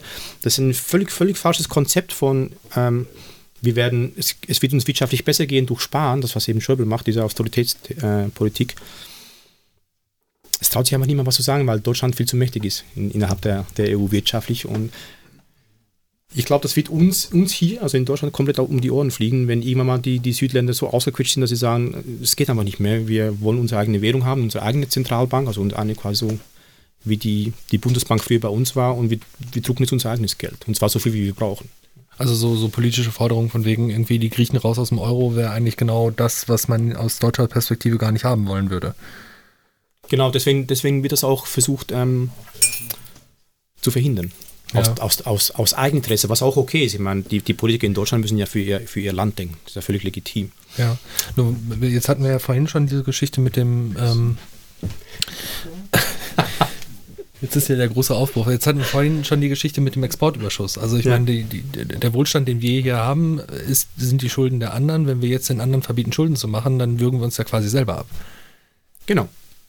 Ja. Das kannst du aber machen, wenn du zum Beispiel noch China hast, wie wir jetzt im Moment. Also sobald du aus, so, so, solange du aus, ähm, Ausweichmärkte hast, die relativ groß sind, ist das kein Problem. Wenn dann aber auch die irgendwann mal zugehen, dann, dann wird das echt schwierig. Also im Prinzip müsste man diesen Ländern die Möglichkeit geben, weiter Sachen zu kaufen. Mhm. Was gar nicht so schlimm wäre. Also wie gesagt, diese, diese Schuldenproblematik ist gar nicht so schlimm, wie das immer so ähm, in den Medien so als, als Panikmache schon fast irgendwie erzählt wird. Und wir, wir leben heute auf Kosten der nächsten Generation. Das ist völliger Blödsinn. Wir leben nur auf, auf, auf Kosten der nächsten Generation, weil wir nichts mehr machen. Das heißt, wir werden dann in 20 Jahren so amerikanische Verhältnisse haben, vielleicht, vielleicht ändert sich ja, ähm, wo die Infrastruktur am Boden liegt. Mhm. Na, wenn du in New York rumläufst, ist es nicht so geil wie, wie in, diesen, in diesen Filmen am Broadway und so, sondern das, da, da liegt ja alles brach. Das sieht aus, als, als wäre das irgendwie, keine Ahnung, alles so ghetto-mäßig. Als ich das letzte Mal da war, bin ich völlig erschrocken, weil ich vorher mich da nie aufgehalten habe und dachte, ja, New York. Aber das ist alles total katastrophal, da funktioniert ja gar nichts. Mhm. Aber ja, es ist halt, ähm, das ist halt ein Dilemma. Also man, man hat halt die Finanzwirtschaft, man hat die Bürger, denen man halt irgendwas verkaufen muss. Und ähm, ja, mal schauen. Also ich, ich bin da leider sehr pessimistisch, was die nächsten zehn Jahre angeht. Also so mit dem, mit dem Ausblick, dass dann sozusagen, also jetzt aus deutscher Sicht, ja. andere Märkte dicht machen mit der Zeit. Also ich meine, gut, das, das, das äh, krasse Wirtschaftswachstum, was China die letzten Jahre hatte, ist ja jetzt auch so langsam mal sicher, kommt das ja auch zum, zum Erliegen. Wobei die ja immer noch Wachstumsraten haben, die ja, ja so, exorbitant ja. sind aus unserer Sicht. 6, 7 Prozent oder so haben sie wieder gehabt. Und das, das war ja schon irgendwie ein Alarmsignal, dass sie nicht mehr zweistellig wachsen. Mhm. War ja für uns, äh, unser einigen ein Alarmsignal, uh, das, das wächst, das ist auch so, so, so so eine unglaublich verdrehte Aussage, das Wachstum hat sich verlangsamt. Es ist ja immer noch ein Wachstum, aber mhm. dadurch, dass man sagt, es hat sich verlangsamt, dreht man das ins Negativ. Aber es ist immer noch ein Wachstum. Also Wachstum ist immer Plus. Mhm. Aber dadurch, dass die Medien dann immer sagen, das Wachstum hat sich verlangsamt, entsteht irgendwie im Kopf, oh mein Gott, es ist irgendwas Negatives. Also völliger Quatsch ist. Ja. Wenn du jedes Jahr immer 2 bis 3 Prozent Wachstum hast, dann hast du immer ein Wachstum. Das ist gar nicht schlimm. Ich komme gleich nochmal. Ja. Aber wenn du sagst, es hat sich verlangsamt, dann ist es dann irgendwie plötzlich äh, ein negatives Wachstum. Es gibt ja kein negatives Wachstum. Mhm. Das hat sich auch, auch so in den, in den Köpfen festgesetzt. Verlangsamen vom Wachstum ist negativ. Wie, wie bei den Aktien. Ähm, irgendwie Gewinnwarnung. Das ist auch so ein völlig paradoxes Wort. Also wenn, wenn, wenn intern jemand sagt, wir rechnen mit plus 50 Millionen, mhm. Sehen aber irgendwie, ah, wir werden nur 30 Millionen Gewinn haben, dann gibt es eine Gewinnwarnung. Aber sie haben immer noch 30 Millionen plus. Das heißt, sie wirtschaften immer noch im positiven Bereich, aber es gibt eine Gewinnwarnung und die Aktie sagt ab. Was auch völlig paradox ist, weil das, das Unternehmen nur wenige Gewinn gemacht hat, als irgendwelche Analysten vielleicht vorausgesagt haben oder das, die, Firma, die Firma an sich. Aber eine Gewinnwarnung, sowas gab es früher gar nicht. Mhm. Das, das war gar nicht da. Ja, wo, wo, wobei ja, ich meine, die, die Bewertung von so einer Aktie, klassisch gedacht, ja doch irgendwie auch am Gewinn hängt. Ne? Also es ist doch im Grunde die, so, so ein bisschen die Funktion aus, äh, wie ist mein Umsatz, Umsatz-Gewinn-Verhältnis? Oder wie, wie theoretisch, ja, du, theoretisch ja, du, du investierst ja quasi in eine Firma in der Hoffnung, dass, ähm, dass der Wert natürlich deine Aktie, also natürlich auch, auch der Firma steigt. Der Firmenwert sinkt aber nicht, wenn du statt 50, 30 Millionen Gewinn machst. Also wenn du jetzt, je, wenn du jetzt jedes Jahr sagst, ähm, wir rechnen mit 50 Millionen plus, also quasi Nettogewinn, ähm, du machst aber jedes Jahr nur 40, mhm. wäre wär der Effekt da, gut, irgendwann mal während der Gewinnungseffekt da, passiert, passiert folgendes, dass, dass die Leute sich aus der Aktie quasi ähm, ähm, raushalten, weil sie weniger Gewinn, weil die Firma weniger Gewinn gemacht hat als gedacht. Mhm. Das ist eigentlich auch ein Paradoxon, weil die Firma nach, nach oben zahlt. Das heißt, wenn du das 20 Jahre lang machst, machst du irgendwie 600 Millionen Gewinn. Dann müsste die Aktie auch entsprechend hochgehen. Passiert aber nicht. Mhm. Weil, weil diese, diese Gewinnwarnung ganz viele Leute dazu bewegt, auszusteigen, was auch wieder ein total geiler Trick ist, weil die Banken nachher meistens selber einsteigen, wenn es runtergeht. Also das heißt also, ich, ich äh, gebe die Info raus, diese, diese Aktie ist weniger wert. Ja. Die Leute steigen aus, Aktie, Aktienkurs fällt, ich steige wieder ein, weil ich ja eigentlich weiß, dass die Firma ja trotzdem einen natürlich, was immer gesund ist. Wenn natürlich was ganz Gravierendes passiert, also wie, jetzt bei, bei, bei VW und so ist klar, da, da wusste man nicht, was kommt auf VW zu an Schadenersatzforderung, da ist die Aktie jetzt mal abgesackt, aber sie ist ja schon wieder oben. Mhm. Ja. Eigentlich wäre das ja ein guter Moment gewesen, VW-Aktien zu kaufen. Ja, klar. Und, ähm, hat, hat aber niemand, also wenn du jetzt die Analystenempfehlungen anschaust, hat damals niemals gesagt, kauft. Irgendwelche, irgendwelche so Einzelleute, so ähm, es gibt so, so, so ein paar Freaks im, im, im Wirtschaftsbereich. Aber sonst, die Banken hätten dann sagen sollen, Leute, kauft. Das ist ein solides Unternehmen, es ist immer noch ein solides Unternehmen, es wird sich irgendwie umstrukturieren, was es jetzt auch macht. Mhm.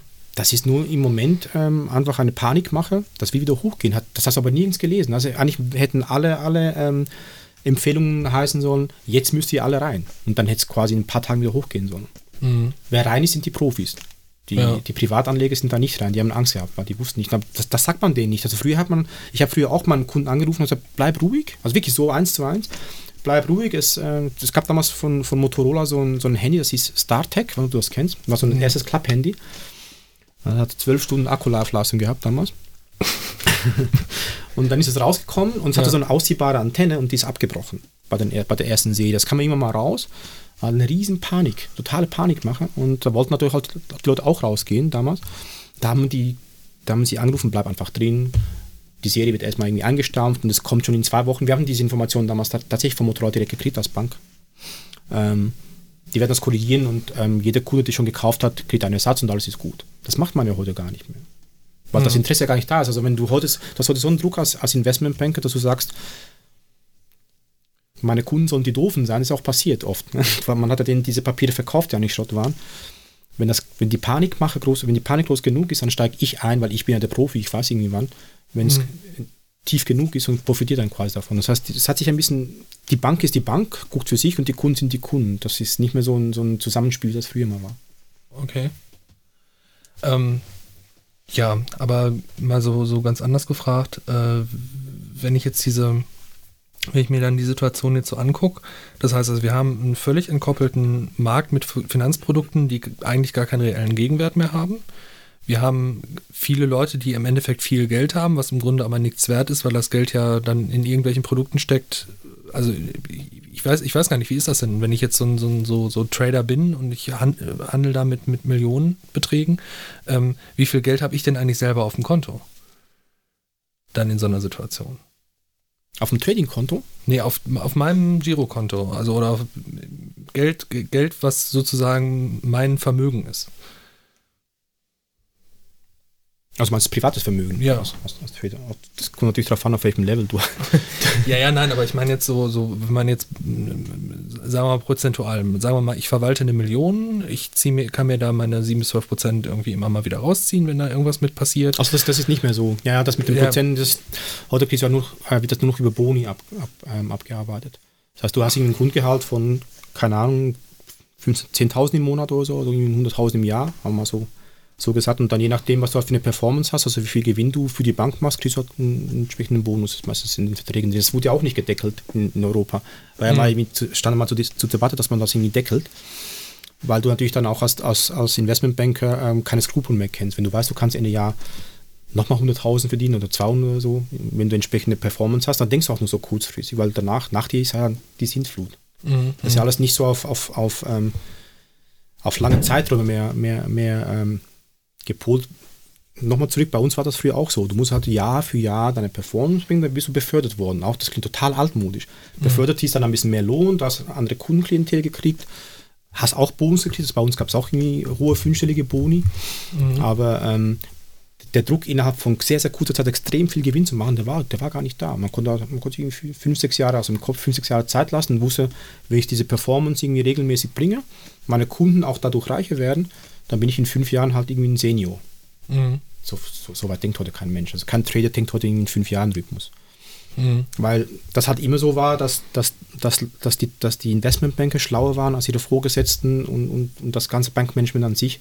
Das heißt, die haben Produkte gemacht, von denen sie wussten, die, die, die halten jetzt ein Jahr, das wird ein riesiger Hype, ich mache gigantische Gewinne und die sind ja dann gegangen. Es gab, es gab ganze Trading-Teams, die sind von Bank zu Bank gegangen, nicht wie, wie Fußballteams. Und jede Bank wollte die haben. Es waren so Superstars. Also so mhm. wie, wie im Gecko-Film damals, also im Wall Street, gab es echt so ganze Teams. Die haben dann abgekauft. Die Credit Suisse hat auch ganz viele Teams gekauft. Die haben dann ihre Kunden teilweise mitgenommen, ihre Produkte. Die sind irgendwann dann später verbrannt, wenn sie schon lange bei der nächsten Bank waren. Das heißt, das muss mhm. dann irgendwie aufgefangen werden. Also dieses, dieses deswegen sage ich, es ist immer Wetten und es ist immer ein Schneeballsystem. Es ist nichts anderes. Es kann gar nicht anders funktionieren, weil das Geld ja irgendwie aus dem Nichts gemacht wird. Mhm. Und da gibt es halt immer wieder diese Rückschläge und ja, jetzt hat halt natürlich wie gesagt, der Staat ganz viel Geld reingebuttert. Aber meiner Meinung nach geht es leider genauso weiter wie vorher. Mhm. Ein bisschen, ein bisschen anderen Vorzeichen natürlich, aber. Aber jetzt mal so, so, äh, machen wir jetzt mal so ein bisschen das Fass auf irgendwie. Was wäre denn passiert, wenn man so eine Bank oder mehrere hätte einfach sterben lassen? Ja, das ist natürlich das ist schon schwer zu sagen. Also, ähm, man, Obama hat ja Lehman Brothers pleite gehen lassen. Und dann ist da so eine Art Panik ausgebrochen. Und das hat dann die anderen Staaten dazu bewogen, ähm, einzugreifen, weil man dachte, es entsteht quasi eine Spirale nach unten. Schwer zu sagen. Es gibt, es gibt da, es gibt da zwei, zwei Strömungen. Die einen sagen, es wäre überhaupt nichts passiert, weil das Geld wäre ja nicht weg gewesen. Das virtuelle Geld wäre quasi wieder so zusammen. Also das echte Geld wäre sozusagen geblieben? Es wäre nicht aus dem Wirtschaftskreislauf raus, raus, äh, rausgefallen. Also man hätte quasi das gleiche Geld, was man den Banken gegeben hat, ganz, ganz, ist ganz einfach runtergebrochen. 500 Milliarden, die äh, zu den Banken gegangen sind, damit sie quasi ähm, nicht diese, diese, diese Kredite verlieren, die, nicht, die nicht mehr bezahlt worden wären, hätte man auch den Leuten geben können. Also quasi den Leuten dann ihre Kredite bezahlen können. Genau. Das wäre genau das gleiche gewesen. Also die, die Wirkung wäre eine ähnliche gewesen. Man hätte viel weniger arme Bürger gehabt, die ihre Hypothek, also in Spanien wurden ja die Leute quasi aus den Wohnungen oder aus den Häusern vertrieben, in den USA ja auch, dann, da liegen ja ganz, ganz, ganz viele ähm, Anfamilienhäuser einfach leer und, und, gehen kaputt, weil sie niemand mehr unterhält. Mhm. Das heißt, statt, statt das Geld ähm, den Banken zu geben, hätte man den, den Bürgern sagen können, hier sind die 400 Milliarden, die Kredite müssen bedient werden, die Banken wären ja immer noch am Leben. Nur die Banken haben das Geld genommen mhm. und die Schulden sind bei den Bürgern geblieben. Das heißt, ähm, die Banken haben nicht gesagt, danke für die 500 Milliarden, wir erlassen dir jetzt quasi die Hypotheken, weil es ist irgendwie eine spezielle Situation, mhm. sondern die haben mit dem Gedanken weitergemacht. Mhm. Und das hat, oder beziehungsweise die haben sich gegenseitig bedient, weil die Banken ja in, äh, untereinander auch Schulden haben. Mhm. Quasi, das was jetzt in Griechenland auch passiert. Also man, man gibt Geld an den Staat, theoretisch, ähm, damit die, die griechischen Banken ähm, die Schulden bei einer deutschen Bank oder bei einer, bei einer französischen Bank begleichen können, damit das Geld wieder hier zurückkommt. Das war ja gar nicht da. Mhm. Also das ist ja quasi auch nur so ein Durchlauferhitzer so dann gewesen. Durchlauf, weil, weil sonst würde die, die, die, die, griechische Wirtschaft blühen. Die Schulden sind ja nicht irgendwie Schulden, weil sich Griechenland für hunderte von Milliarden irgendwas gekauft hat. Mhm. Sondern das sind wirklich nur finanzielle, also wirklich nur Schulden im Finanzkreislauf. Ähm, deswegen ist das alles so surreal. Das heißt, die Banken müssen sich gegenseitig halt auch den Schuldendienst dann irgendwie erfüllen und wenn das nicht mehr geht, dann kommt auch der Staat zum Tragen. Aber das ist, das ist alles ein bisschen philosophisch. Also es gibt, es gibt, es gibt so äh, Volkswirtschaftler, die sagen, wenn man das, wenn man das nicht aufgefangen hätte, dann, dann, dann wäre ein Flächenbrand entstanden. Mhm. Und dann gibt es eben die anderen, die sagen, man hätte einfach das ganze Geld, der Staat hätte gesagt sollen, so, ihr habt quasi verantwortungslos gehandelt, ja, mit diesen ganzen Leerverkäufen und so weiter, die sie gemacht haben. Ähm, so wie das jetzt bei VW passiert ist. Man hat der VW einfach für, für, dazu verdammt, Strafen zu bezahlen an die Kunden, also quasi an die VW-Kunden. Ja. Äh, man hätte einfach sagen können, hier ist das Geld, ihr müsst quasi diesen Schaden, den ihr angerichtet habt, müsst ihr begleichen. Und zwar bei, dem, bei den Kunden selber, damit die weiter normal leben können, damit sie weiterhin genug Geld haben, die, dass sie in den Wirtschaftskreislauf pumpen können. Und, und so hätte man dann quasi diese, diesen ganzen Schaden ein bisschen minimiert. Was die Banken gemacht haben, ist, sie haben das Geld genommen und ihre eigenen Schulden beglichen. Mhm. Und die Leute waren halt dann quasi da, oder ganze Länder waren halt einfach, einfach da ohne Finanzen. Ja. ja. Gewissermaßen, wenn man das jetzt mal so sieht, ähm, gewissermaßen hat sich das Geld ja dann ja ja, nee, verdoppelt hat es sich ja nicht. Ne? Die, die Staaten haben ja dann ihrerseits wieder Schulden gemacht, um die Banken, den Banken Geld zu geben, damit die ihre Schulden bezahlen können. Also es sind ja trotzdem irgendwie Schulden entstanden. Ja, das ist, das ist eben das, auch das Paradox. das Paradox ist, dass quasi innerhalb des Systems sich das einfach zweimal gedreht hat und es ist gar nicht, es ist nichts passiert. Mhm.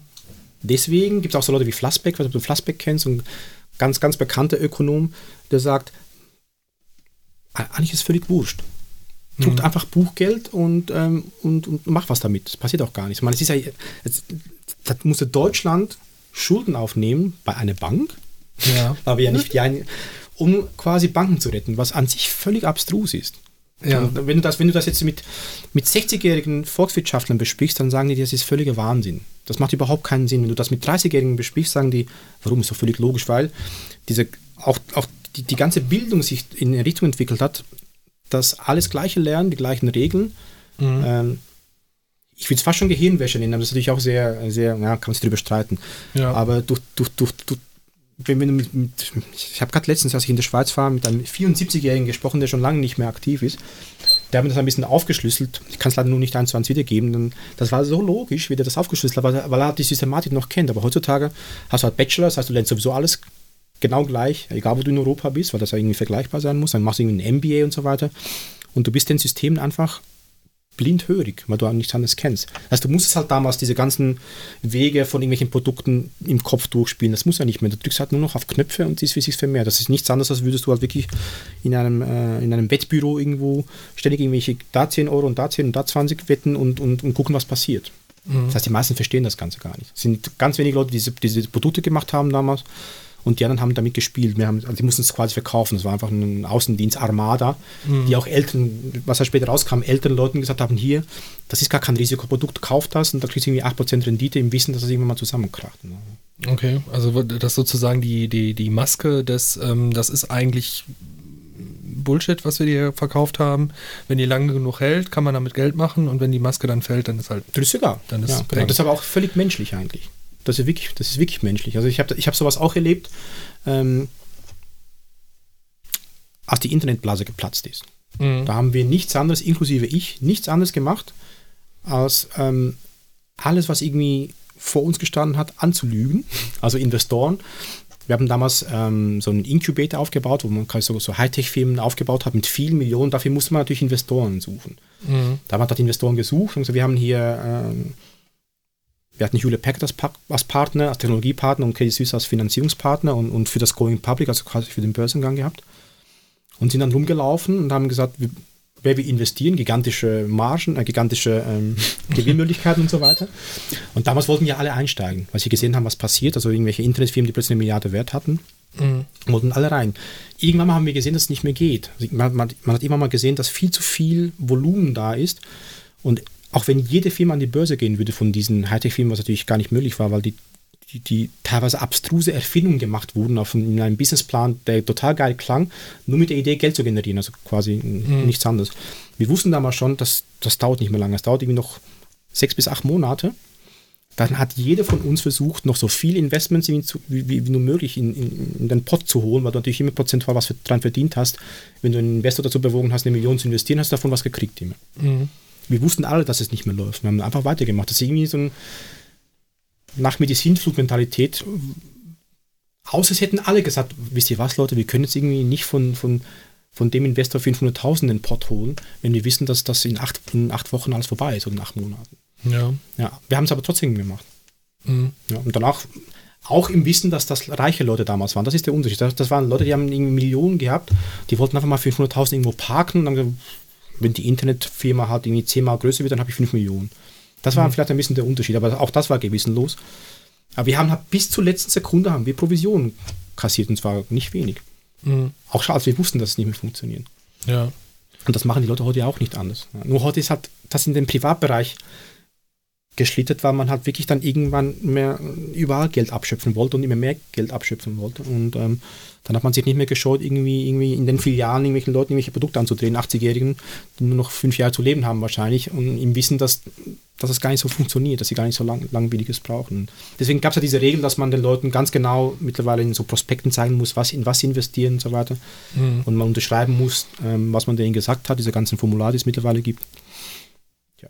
Ja. Ja, aber ich meine, wie, wie betrachtest du denn dann sozusagen die, die Internetökonomie, die es jetzt heute gibt? Also diese ganzen Firmen, jetzt ist ja, ähm, wir haben jetzt heute den 16. März, äh, letzte Woche ist, letzte Woche, diese Woche ist, ist Snap an, an die Börse gegangen und ist dann einfach mal mehr wert als die Deutsche Bank, l- laut Ja, Börsenkurs. ja.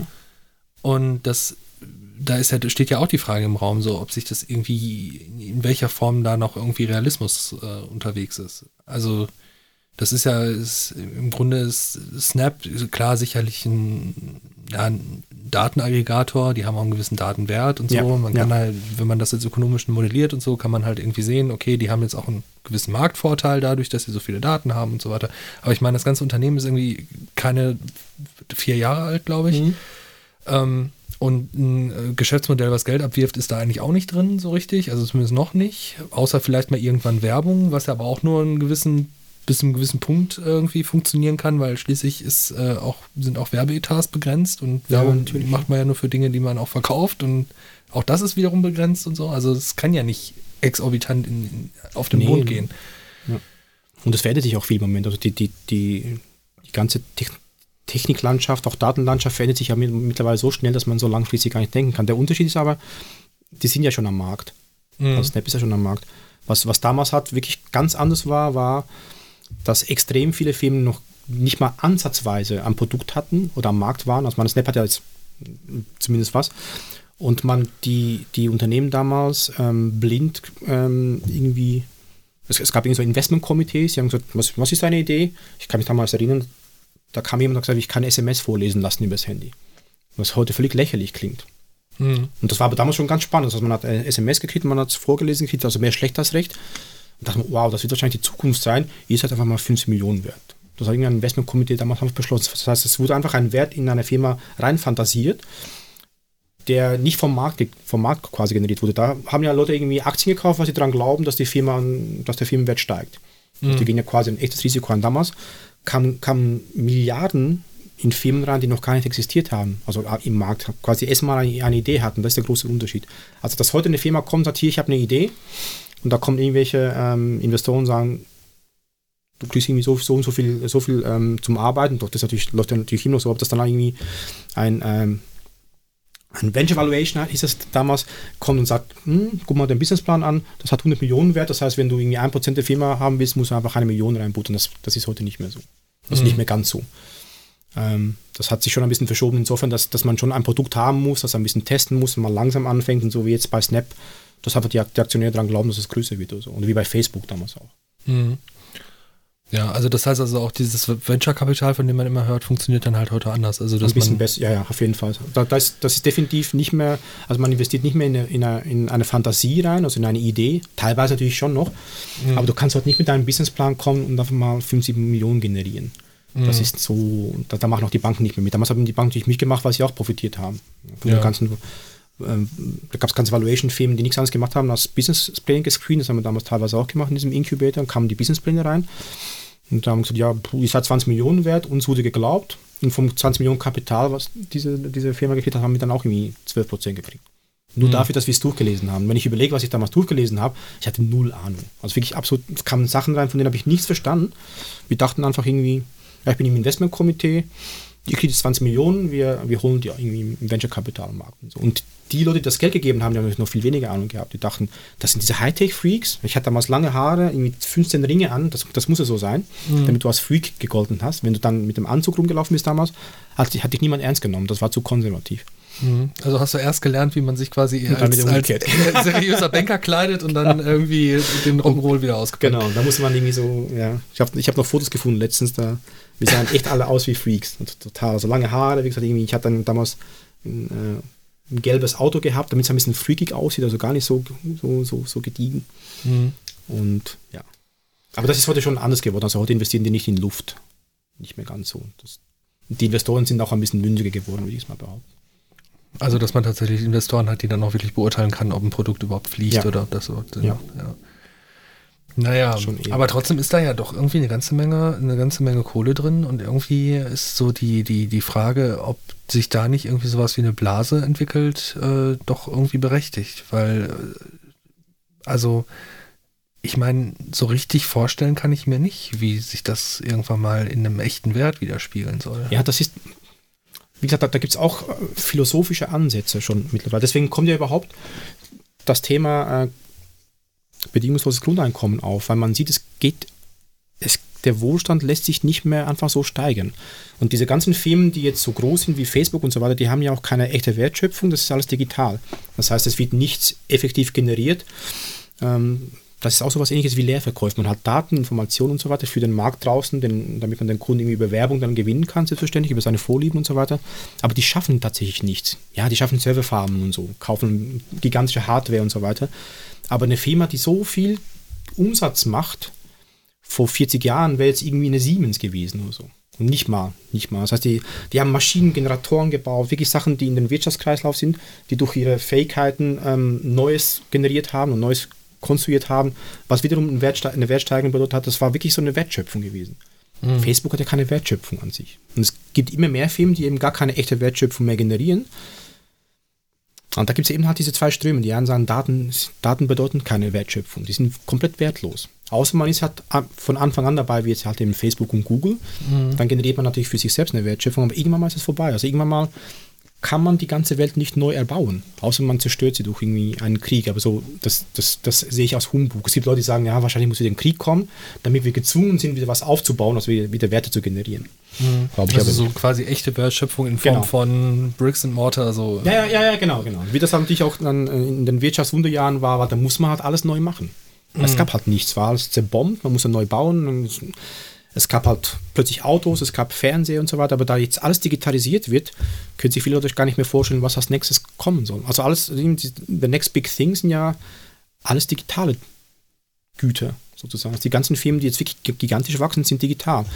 Und ähm, wenn man bedenkt, was jetzt mit der Automobilindustrie passiert, also ähm, das ist ja nicht mehr, ist ja nicht mehr das Land irgendwie Fantasterei, wenn man, wenn man, wenn, wenn man Konzepte sieht in den USA, dass dass man kein eigenes Auto mehr besitzen muss, weil es halt acht Stunden auf dem Parkplatz steht, wenn man irgendwie ähm, arbeitet und dann nochmal acht Stunden nachts zu Hause, weil man mhm. dann schläft oder zu Hause ist, sondern dass man halt wirklich nur nimmt, um zur Arbeit zu fahren und dann wird es jemandem anderen zur Verfügung gestellt.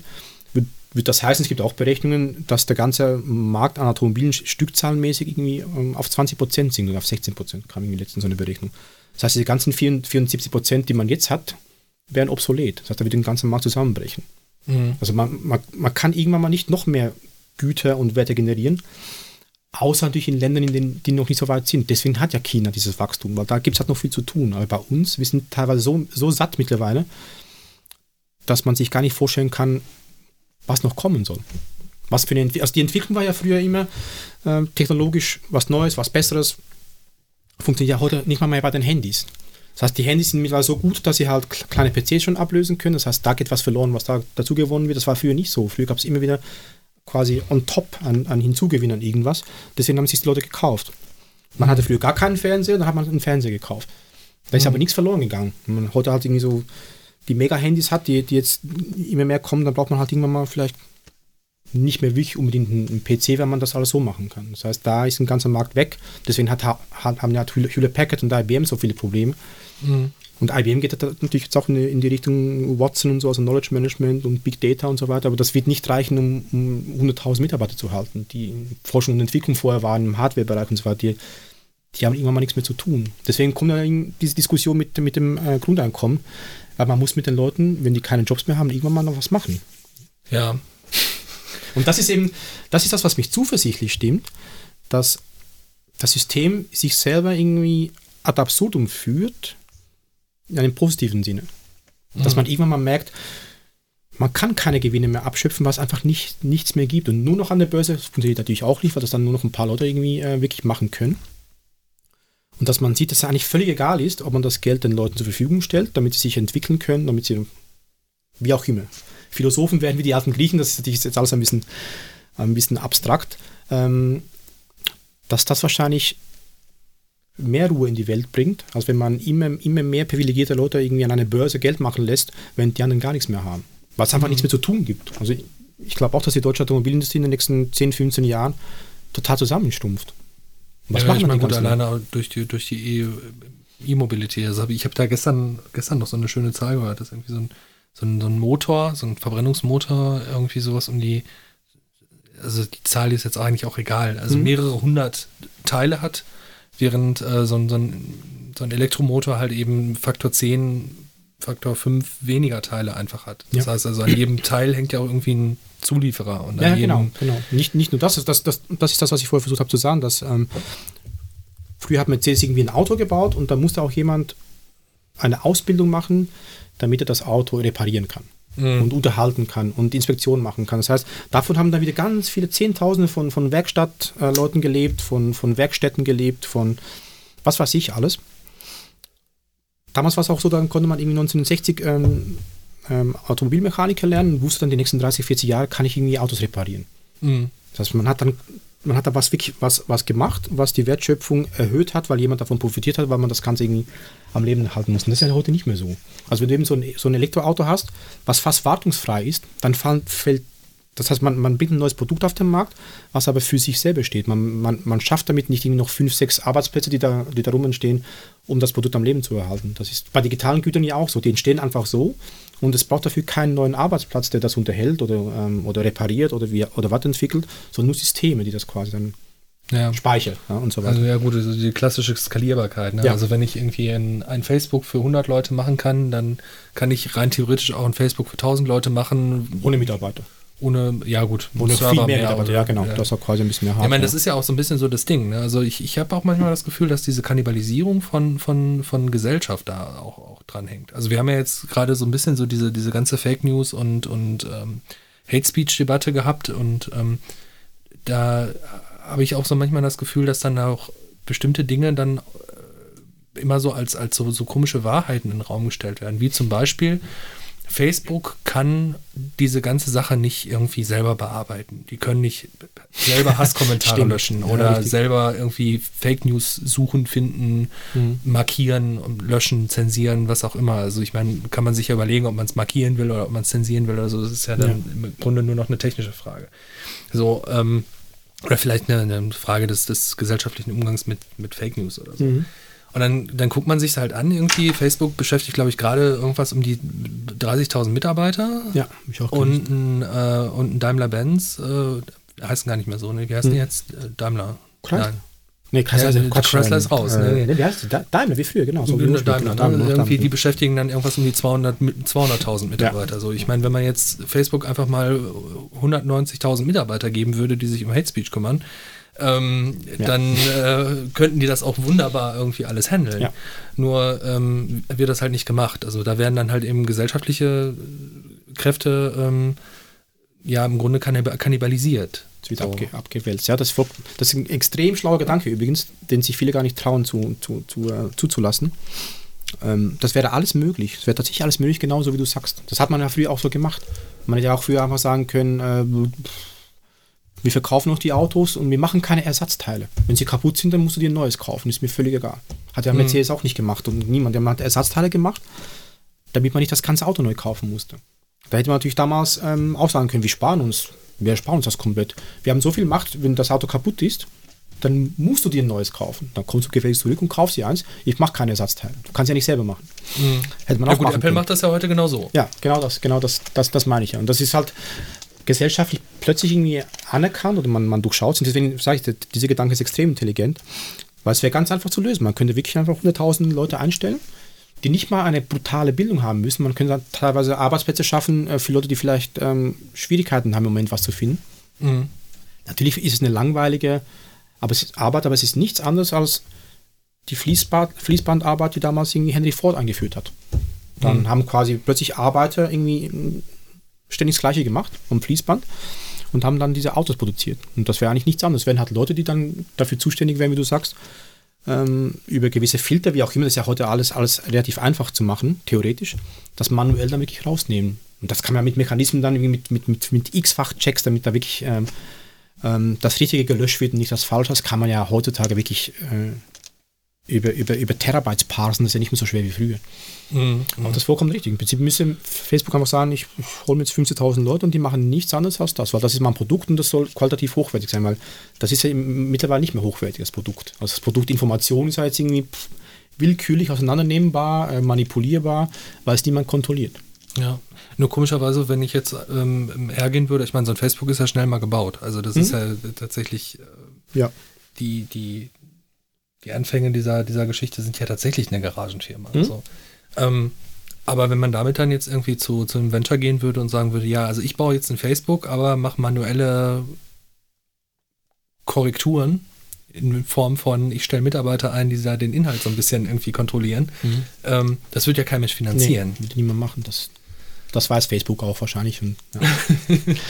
ein klassisches Monopol, ein klassisches Monopolverhalten. Es ist nichts anderes als ein Monopolverhalten eigentlich. Ja, ja. Aber kommen wir mal, ähm, kommen wir mal zu dem Thema, was ich auch noch hier so ein bisschen bei mir auf meiner mentalen Liste habe. Ähm, und das ist im Grunde nochmal ein Schritt zurück zu dieser ganzen Frage mit, mit Staaten, Staatsschulden und was das eigentlich bedeutet. Also wie in welcher Form sozusagen der Finanzmarkt ähm, diese ganze Staatsfinanzierung kontrolliert ein Stück weit. Mhm. Also was man ja jetzt gesehen hat an, an, an Griechenland, dass ja im Grunde Banken mit dem Argument, naja, ihr dürft uns jetzt irgendwie nicht sterben lassen, also gebt den Griechen in Anführungsstrichen Geld, mhm. also den griechischen Banken, damit die uns dann wieder Geld geben können und ja. so.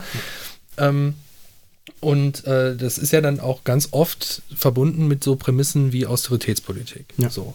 Also das hat man ja auch damals schon an Argentinien gesehen. Argentinien ist ja, ja genau. quasi auf diese Art und Weise platt gemacht, platt gemacht worden. worden ja. Ja. Ähm, und, und da verstehe ich dann wiederum nicht, ähm, woher da sozusagen dieser, dieses Bestreben von, von, von Leuten in den Banken kommt, dann eben genau so eine Politik durchzudrücken. wenn man jetzt all das Gesagte sozusagen mal reflektiert und sagt, also eigentlich wäre es ja besser, ähm, eine florierende Realwirtschaft zu haben, weil je florierender die ist, kann ich ja dann meinetwegen auch da nochmal meinen Finanzmarkt-Add-on draufsetzen. Theoretisch ja, aber im Prinzip brauchst du heutzutage den Finanzmarkt nicht mehr.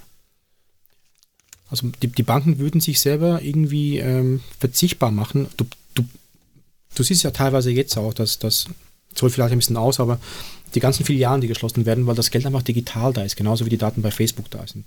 Du brauchst dafür im Prinzip null Mitarbeiter. Mhm. Also deswegen ähm, gibt es ja diese Fintechs, also so kleine Banken, die halt nur digital existieren, ohne irgendeine Filiale.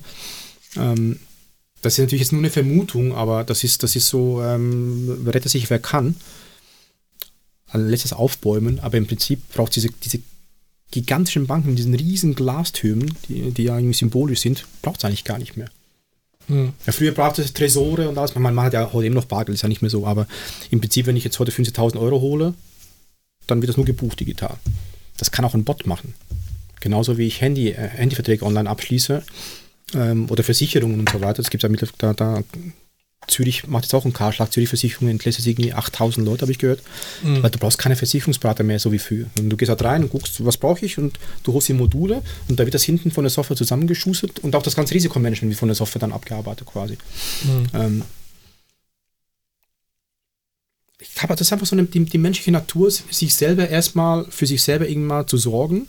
Wenn es genug Leute machen, also eine, eine, ganze Herde an Menschen, dann kann natürlich auch eine ganze Branche sich quasi so gegenseitig schützen. Weil das ist, das ist so ein, so der heilige Gral. Man kann, man kann die Banken nicht sterben lassen, man kann eben doch. Mhm. Also, also ich würde jetzt behaupten, man kann eben doch und das passiert eigentlich gar nicht. Weil das Geld ist, das Geld ist einfach da. Mhm. Aber wenn man, wenn man jetzt da weitergeht und anfängt zu überlegen, dann wird man fast wahnsinnig, weil man denkt, ja, wenn das Geld da da ist, warum muss man dann arbeiten? Genau. Aber wir haben es so weit entwickelt, dass man jetzt drüber nachdenken kann, ob man überhaupt arbeiten gehen muss, um irgendwas zu erschaffen. Oder halt eben nicht. Und das kann man aber, das können sich, wenn das über Generationen in die Köpfe eingebläut worden ist, du musst arbeiten gehen, dein Geld verdienen, fürs Alter ansparen, dann bringst du es nicht einfach so weg. Dann, dann klingst du, als wärst du entweder wahnsinnig oder, oder irgendwie ein totaler Träumer. Und das machen die sich natürlich zunutze, dass sie sagen, ja, es, es geht gar nicht. Also wenn niemand mehr arbeiten würde, nur noch ein Teil, dann, dann, dann ist hier Sodom und Gomorra oder irgendwie, dann ist hier, hier total Anarchie. Mhm. Das ist völliger Quatsch. Das ist auch ein bisschen, auch, auch ein bisschen Machtgehabe, aber das führt, das führt jetzt natürlich wirklich in, total in die Philosophie rein. Ja, ja aber das kann ja, kann ja ruhig passieren. Ja. Also das, wir, wir, wollen ja jetzt hier keinen reinen Banken-Podcast machen, so gesehen. nee, aber das hat ja alles damit zu tun. Also die, die Banken haben das eigentlich so weit getrieben und das meine ich ja, das, das ist das Positive. Die Banken haben quasi, dieses ganze Finanzkonstrukt hat gezeigt, dass es völlig egal ist. Dass das Ganze irgendwie mittlerweile so weit ist, dass es quasi, dass quasi ein Fantasiegebilde ist. Weil Jahrelang haben Staaten gesagt, wir verschulden uns irgendwie um so und so viel Prozent, das ist die prozentuale Verschuldung. Wir müssen aufpassen, dass es nicht mehr wird. Als die Bankenkrise war, ähm, kam, waren plötzlich Hunderte von Milliarden da. Das war im Prinzip war das der Beweis, dass das Geld da ist, wenn man es will. Man mhm. kann es einfach erschaffen. Und das ist aber auch für viele Leute schon total abstrakt. Und wenn ich dann, ich habe schon mit Leuten darüber gesprochen und gesagt, wo, woher kamen denn die 400 Milliarden für die Bankenrettung? ja, von den Banken. Also die kamen quasi aus demselben Pool, der das Ganze verursacht hat. Das heißt, es war auch die ganze Zeit vorher da. Es war nur kein Druck da, irgendwie das, das, das zu machen. Und mittlerweile gibt es auch Volkswirtschaftler, die sagen, diese ganzen alten Modelle, die, die, die, stimmen einfach nicht mehr. Die funktionieren nicht mehr. Weil früher war, waren die Modelle wirklich so, ähm, hingen von gewissen Parametern ab, die jetzt einfach quasi polarisiert worden sind durch die Banken selber, indem sie quasi ihre eigenen Regeln gebrochen haben und so häufig, dass es gar nicht mehr wichtig ist, ob du 400, Euro, 400 äh, Milliarden Euro erschaffst oder 20 Milliarden. Die Wirtschaft bläht sich wieder auf und es passiert eine Hyperinflation wie in den, in den 20er Jahren. Noch ähm, irgendwas anderes. Es passiert einfach nichts. Die 400 Milliarden sind da und die Welt geht einfach weiter. Was halt passiert ist, ist, dass keine Zinsen mehr da sind. Das heißt, das normale Volk kann sich seine Altersvorsorge nicht mehr aufbauen und ähm, irgendwelche Leute machen halt noch mehr Geld.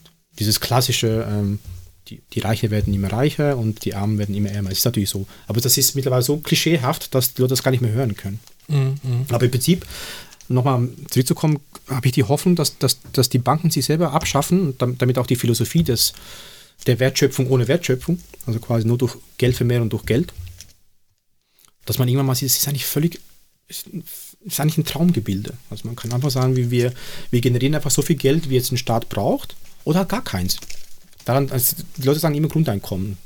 Mhm. Das hat damit zu tun, dass, dass, dass, dass man Menschen bewertet aufgrund ihrer Leistung. Also wenn das Leistungsdenken weg wäre, sondern nur das Verwirklichung, Verwirklichungsdenken quasi da wäre, da bräuchte man auch gar keinen Lohn. Also mhm. das, ist, das, ist, so abstrakt, dass die meisten Leute, was machen wir dann den ganzen Tag? Weil, weil das so in den Köpfen drin ist, dass man, man muss arbeiten, äh, irgendwas erschaffen, sonst funktioniert das, die Gesellschaft nicht. Das, es gab früher Gesellschaften, die nicht gearbeitet haben. Die Griechen waren so. Die mhm. hatten natürlich Sklaven.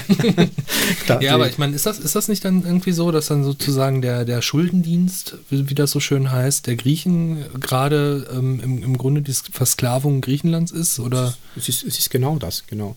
Ich weiß nicht, ob wir noch Zeit haben, wenn ich noch mal kurz... Wir haben immer, also okay. das ist ein Podcast, wir haben so viel Zeit, wie wir wollen. Wenn ich noch mal ein paar Jahre zurückgehen ähm, darf, als die Währungen noch da waren, also D-Mark, Drachma und so weiter, war es so, dass... Ähm, Nimm nimm mal Opel, na, nimm, nimm mal Mercedes. Mercedes oder BMW, genau. Die haben den deutschen Markt schon ziemlich gesättigt gehabt. Damals war ja China noch gar nicht da. Also der Osten war nicht offen. Also in Europa war der Markt für BMW gesättigt. In den USA hat man sich nicht so richtig durchsetzen können. Also es gab immer gute und schlechte Jahre, aber die Amerikaner haben vor allem amerikanische Autos gekauft und dann auch japanische Autos und so weiter. Der Markt war gesättigt. Die D-Mark war so stark, dass ich in Grieche in den 70er Jahren auf keinen Fall einen BMW leisten konnte, weil das im Verhältnis zu seinem Lohn dermaßen astronomisch hoch war, dass die sich halt damals Ladas gekauft haben. Äh, nicht mal Fiat konnte sich teilweise leisten und halt Lada, die aussahen wie Fiat, wurden quasi nachgebildet damals.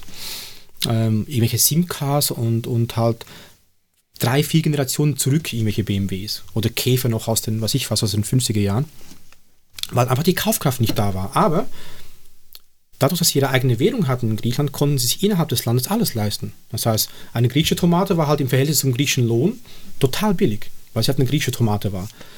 Ähm, und ich weiß es, weil ich in Griechenland aufgewachsen bin. Mein Vater war Schreiner, also ein ganz ein relativ einfacher Beruf. Wir konnten uns keine Luxusgüter leisten aus Deutschland und aus Asien, weil die halt eben verhältnismäßig teuer war. Aber wir können, konnten uns in Griechenland alles leisten. Also ich bin mhm. quasi arm aufgewachsen an Luxusgütern, was dir nicht auffällt als Kind, mhm. weil du es nicht kennst, also weil du keinen Vergleich hast aber reich an allem anderen. Also wir, wir, sind dreimal die Woche auswärts essen gegangen.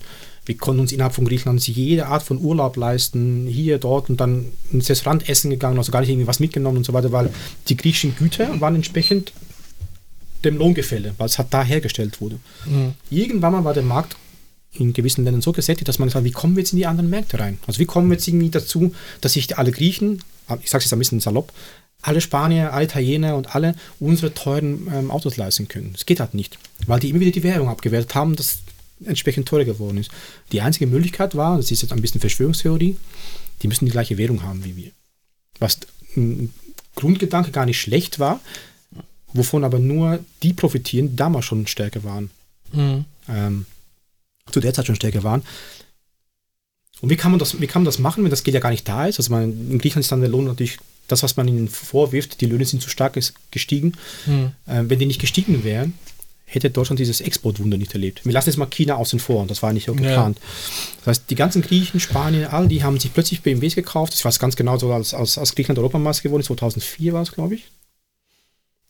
Da bin ich nach Griechenland und dachte, was ist denn hier los? Alle haben neue Autos. Es wurde gepusht, also es gab Kreditkarten, das was jetzt in der Türkei übrigens auch der Fall ist. Jeder hat zehn Kreditkarten gehabt, wurde alles auf Pump aufgeblasen, neue mhm. Autos, neue was ich was, alles Mögliche. Den Leuten ging es gut, es war totale Partystimmung in Griechenland, die gesagt haben, wir können uns das auch alles leisten. Alles, was, was, was vorher irgendwie nur die, die anderen Länder sich leisten konnten, Deutschland, äh, England und die Amerikaner, haben wir jetzt auch, aber auf Pump. Der Pump, das, das, das auf Pump wurde ja nicht in Griechenland generiert, mhm. sondern halt über andere Banken, also Deutsche Bank und ganz viele französische Banken natürlich auch, ein paar italienische auch.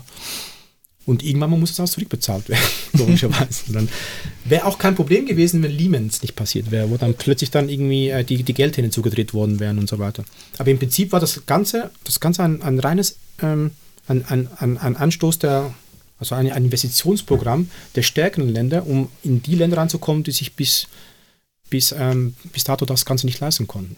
Mhm. Ja. Das ist aber die, die Wertschöpfung, also das, das, das Verdienen des Geldes ist natürlich in die Firmen rein, also in die ganzen Konzerne rein. Die Schulden, die übergeblieben worden sind, weil niemand verantwortungsvoll Geld gegeben hat, sondern einfach reingebuttert hat, weil ich müsste ja kaufen, kaufen, kaufen, bis der Markt gesättigt war, die sind jetzt halt irgendwo geblieben, dann beim Staat, logischerweise. Ja.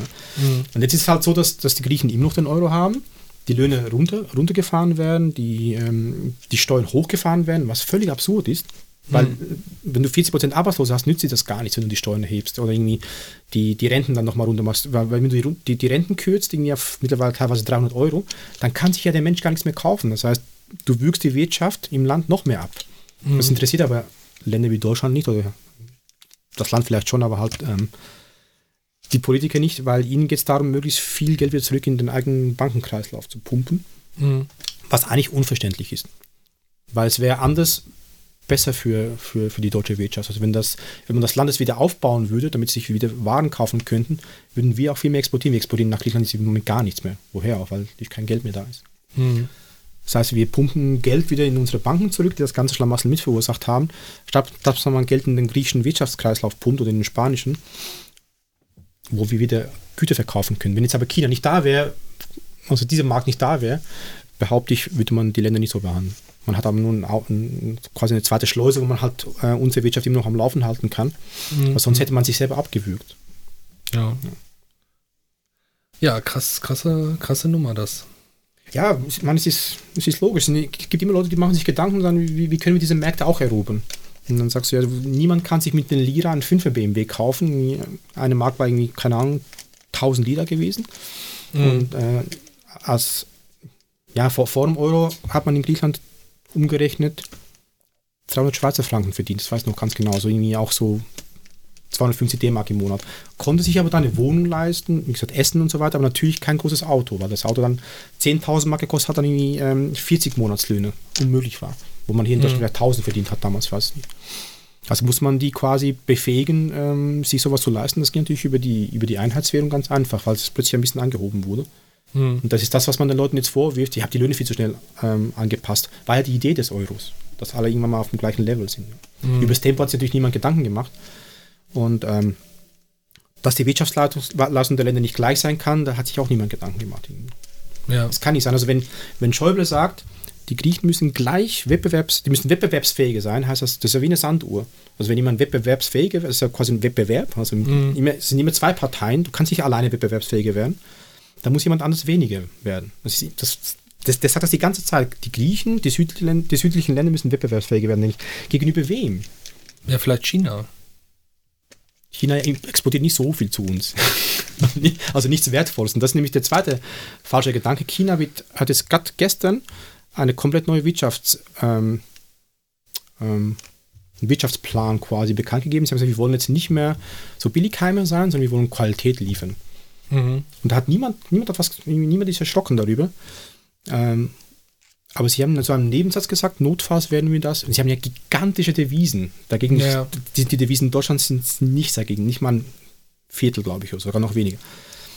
Das heißt nichts anderes, als wenn sie wollen, werden sie ihre Produkte subventionieren, so wie wir das gemacht haben, jetzt 20 Jahre lang. Und dann, dann haben wir keine Chance mehr. Die haben so viele Devisen, dass sie jahrzehntelang eigentlich ihre eigenen Produkte, also wenn sie hochwertiger machen, äh, dermaßen subventionieren können, dass wir keine Chance haben. Wenn sie das machen, dann, dann überfluten sie quasi genauso den Markt, wie wir es auch gemacht haben. Also die machen eigentlich, die haben unser System genommen, haben es kopiert, waren schlau, haben sich Devisen gekauft, gehortet, also das sind ja gigantische Summen und wenn die da wieder in den, wenn die, wenn die das in den eigenen Markt ähm, rein, reinbuttern, haben wir keine Chance.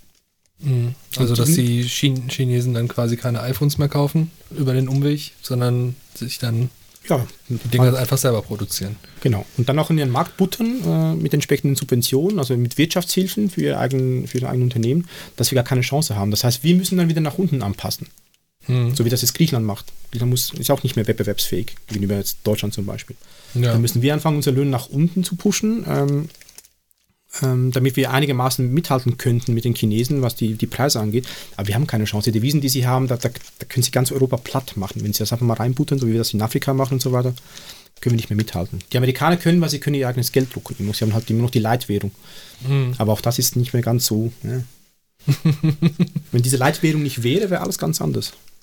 Ja. So ein interessanter Trick. Ist das auch vielleicht so ein bisschen der, der Anstoß da, dazu, dass ja immer mal, also gerade um 2008, 2009 rum war ja dann auch so ein Gespräch zu sagen, ja, was ist denn eigentlich mit dem Dollar irgendwie, wenn jetzt die amerikanische Wirtschaft zusammenkracht wegen ja. Lehman und so weiter, ähm, dann könnten wir doch, könnten wir doch mal den Euro nehmen. Ja, das, das war eine, ein schlauer Gedanke kurz mal, weil der wurde halt nicht verfolgt, weil ich, das geht auch wieder in Verschwörungstheorien. Ich weiß nicht, wie viel Druck Amerika in welche Richtung gemacht hat. Keine Ahnung. Da gibt es mhm. ja geopolitische Interessen und so weiter und auch Szenarien.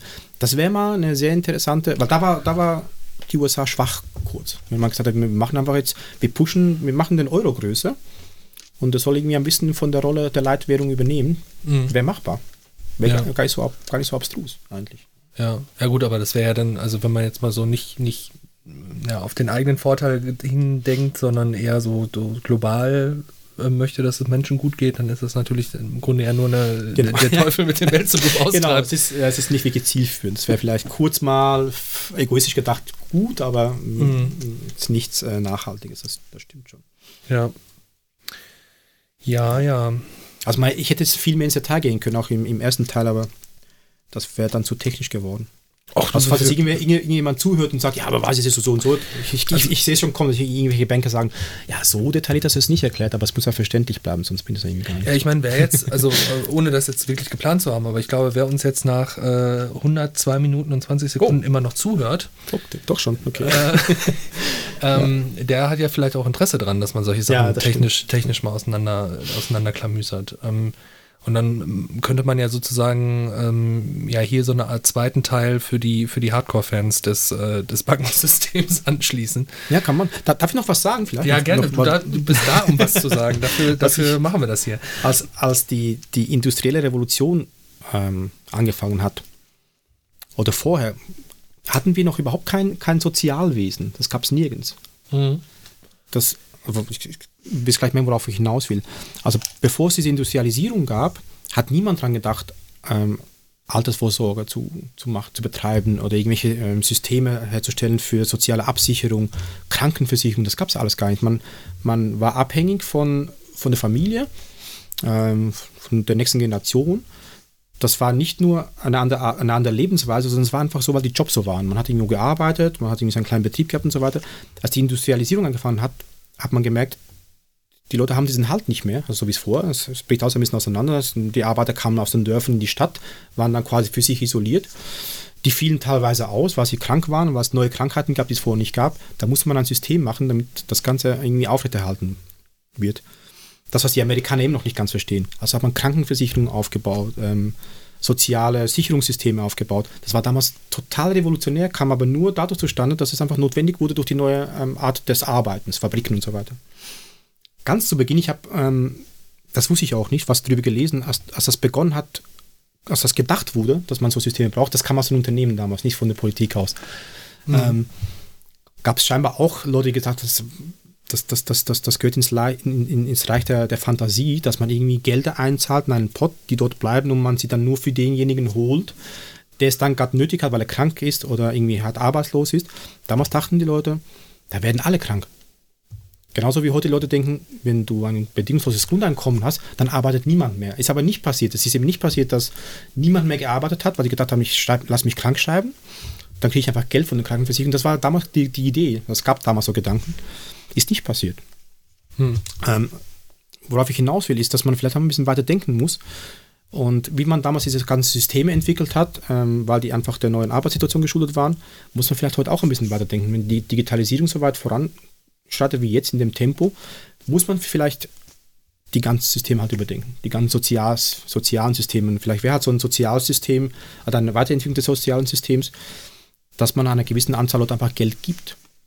Ich meine, vielleicht sind wir auch, also jetzt ganz philosophisch gedacht, ähm, auch an einem Punkt, wo man dann auch mal so gesamtgesellschaftlich anfangen kann, so eine Diskussion zu führen, so was ist eigentlich die Motivation hinter Arbeit? Ja, ja so, also ich meine, ähm, wenn man jetzt so auch, auch äh, verhaltensökonomisch und so weiter die Sachen betrachtet, dann stellt man ja immer mehr fest, ähm, dass äh, Arbeit ja ganz oft gar nicht gemacht wird, um das Geld zu haben, sondern um Status, um ja. Äh, ja. Spaß vielleicht auch an der Arbeit selbst, Anerkennung, ähm, überhaupt irgendeine Beschäftigung, äh, Selbstverwirklichung und so weiter zu haben. Also ja. auch, was jetzt so in diesem ganzen Human Resource Bereich gerade passiert, so mit, mit Employer Branding genau, und so, genau, genau. Äh, wo dann gesagt wird, so, ja, irgendwie, wir sind auch nur eine Versicherung, aber bei uns gibt es irgendwie lecker äh, Pumpkin Spice Latte zum Mittag. Richtig. Und deswegen sind wir halt für dich als, als Arbeitnehmer, weil so viele Arbeitnehmer haben wir ja gerade in Deutschland absehbar nicht mehr, dass man irgendwie alle Stellen besetzen kann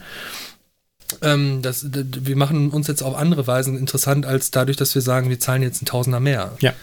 So, und ähm, ich, ich, das, das Problem, was ich da halt nur sehe, ist halt eben so, so die, die Frage der, der ähm, Befähigung, weil das hatten wir ja beim letzten Mal auch schon so ein bisschen diese, diese Idee, wenn man halt jetzt wie wir so kreativ, Technologie gepolt irgendwie mhm. unterwegs ist, mhm irgendwie so, so ne, Informatiker oder, oder Hacker wollen hacken und die werden es für Geld tun und die werden es auch ohne Geld tun, ja, weil ja. sie es einfach tun wollen. Ja. Genauso wie Musiker, genauso wie Künstler, genauso wie Leute, die ähm, ja als Journalisten arbeiten. So, also aus der Perspektive ist es ja, ne, ein Journalist, ein Journalist ist es ja auch häufig völlig egal, ob er wie hoch sein, sein Honorar für einen Artikel aussieht. Richtig, Wenn er auf der Titelseite der FATS erscheint, ist halt geil. So. Ähm, nur die Frage ist halt, was macht man mit Leuten, die halt eben diese, diese, diese Befähigung nicht haben und was macht man vor allen Dingen mit Jobs, die keinen Arsch machen will. Also ich, ich habe mal, als ich noch äh, Kameraassistent beim WDR war, ähm, war ich mal 7 Uhr morgens bei Aachen in einer Gerberei. Und mhm. ohne Scheiß, ich will gerne auch Lederschuhe tragen, mhm. aber ich will nicht in so einer blöden Gerberei stehen. Ja. Das will niemand, das kann niemand wollen. Ja. Selbst wenn man es komplett automatisiert und Roboter das machen lässt, also die, Maschinen will auch niemand warten. So, das ist einfach wirklich, wirklich, wirklich grauenhaft. Und das ist halt dann so ein bisschen die Frage. Also wie, wie bauen wir dann unsere, unsere Systeme so um, dass dann halt vielleicht solche Jobs wegfallen? Oder wertvoller werden.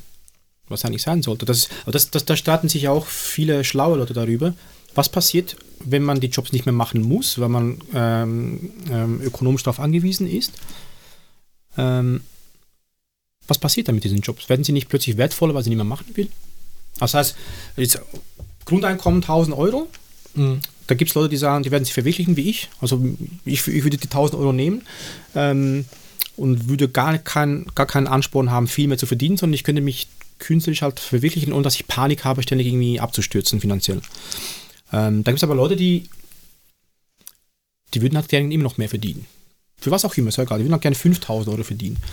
Ähm, würden dafür vielleicht auch einen Job machen, der jetzt nicht so cool ist, weil den sonst niemand machen will. Zum Beispiel Altenpflege oder Kindergärtner oder halt in einer Gerberei arbeiten. Mhm. Also wenn ich, wenn ich ähm, für meine Person sprechen würde und ich würde einfach gerne viel Geld verdienen und ich sehe, niemand will die Straßen putzen, weil es einfach nicht so cool ist, Straßen zu putzen, aber da es niemand will, muss man, um überhaupt Leute zu kriegen, das Fünffache bezahlen von, von dem, was man heute bezahlt.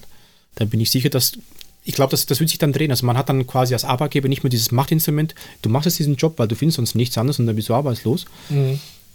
Kann ich mir vorstellen, dass diese Jobs nicht gerne gemacht werden, aber für die, für die, für die Gesellschaft sehr, sehr wichtig sind, dass sie dann wirklich diesen Wert wieder kriegen, ähm, monetär, den sie ja nicht haben müssten, wie eben eine Altenpflegerin ähm, oder eine Kindergärtnerin, die eigentlich 10.000 verdienen müsste, meiner Meinung nach, weil die ähm, eine ganze Generation prägen und dann damit die Gesellschaft auch ein bisschen steuern können. Ja. Das ist aber heute nicht so, weil, weil, weil man heute darauf angewiesen ist, irgendeinen gewissen Job zu machen, je nachdem, was man für eine Schulbildung hat. Aber wenn niemand mehr Altenpflegen machen will, weil das halt nicht, vielleicht nicht ganz so schön ist oder so, man damit auch äh, mit Dingen konfrontiert wird, die man nicht erleben will. Also ich wäre zum Beispiel jetzt so, ich hätte wahrscheinlich ein bisschen Mühe, aber es gibt Leute, die würden dann das machen, wenn sie 10.000 Euro kriegen zu diesen 1000 dazu. Die Frage ist ja dann aber, ähm, will man die Leute, die jetzt äh, Trader sind und versuchen, irgendwie reich zu werden, dann in der Altenpflege sehen? Ja, genau. Was machen wir mit diesen ganzen Leuten, die jetzt äh, Geld verdienen, ohne wirklich was, ohne wirklich einen, einen Dienst zu tun an der Gesellschaft? Das ist das Problem. Ja, aber ich meine, also die, die, dann, dann wieder die Frage, ne? Also ist, auch wenn das jetzt vielleicht ein bisschen ähm, gemein bestimmten Menschen gegenüber ist, aber es gibt halt Leute, die rein extrinsisch motiviert sind.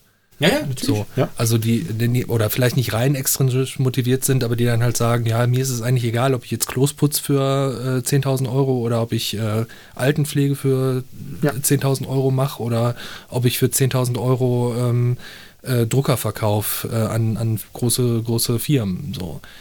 Und da ist dann natürlich so ein bisschen die Sache, dass ich ja dann rein jetzt aus so einer gesellschaftlichen Sicht ja eigentlich das ja gerne so organisieren möchte, dass Leute, die halt eben ne, die, die persönliche Befähigung zu irgendwas haben, dass die halt eben dann halt auch an die Stellen gelangen, wo sie dann halt eben diese, diese Befähigung ja. ausleben wollen ja.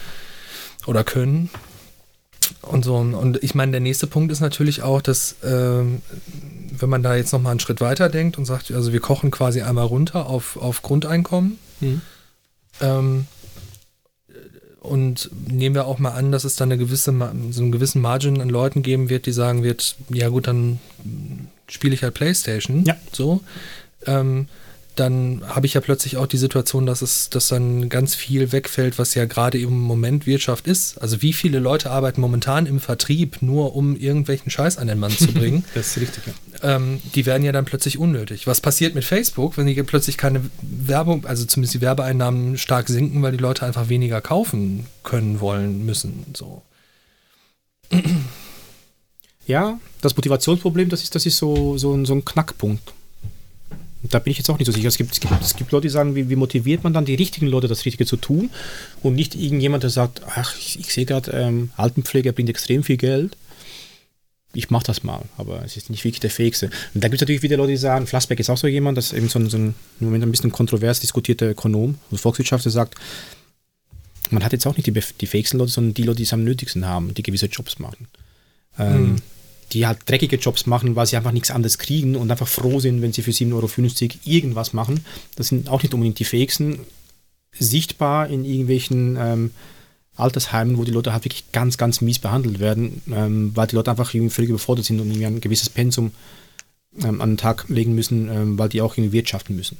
Ja. Es gibt halt Leute, die sagen, man müsse ja dann auch es würde dieser Gewinndruck wieder wegfahren. Das geht so weit, dass man sich das gar nicht vorstellen könnte. Das, was du sagst, diese, diese, dieser Vertriebsdruck, all diese Leute, diese Armada an Leuten, ist vollkommen richtig. Was machen die nachher? Es gäbe ja teilweise würde, diese, würde dieser Gewinndruck gar nicht mehr da sein. Mhm. Aber was dann passiert, weiß man halt nicht. Ob, ob dann irgendwelche schlaue Köpfe, die sich jetzt schlaue Systeme ausdenken oder irgendwelche Business-Ideen haben, dann eher was. Früher war ja der Sinn eines Unternehmens, man macht eine Erfindung, die der, der Gesellschaft dient. Und wenn sie der Gesellschaft dient, dann will sie auch jeder haben und, und dann wird das gekauft.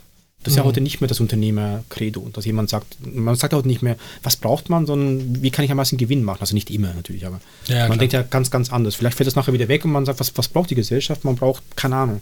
Es haben so viele Leute frei, es haben so viele Leute viel Freizeit, die brauchen, ich weiß es nicht.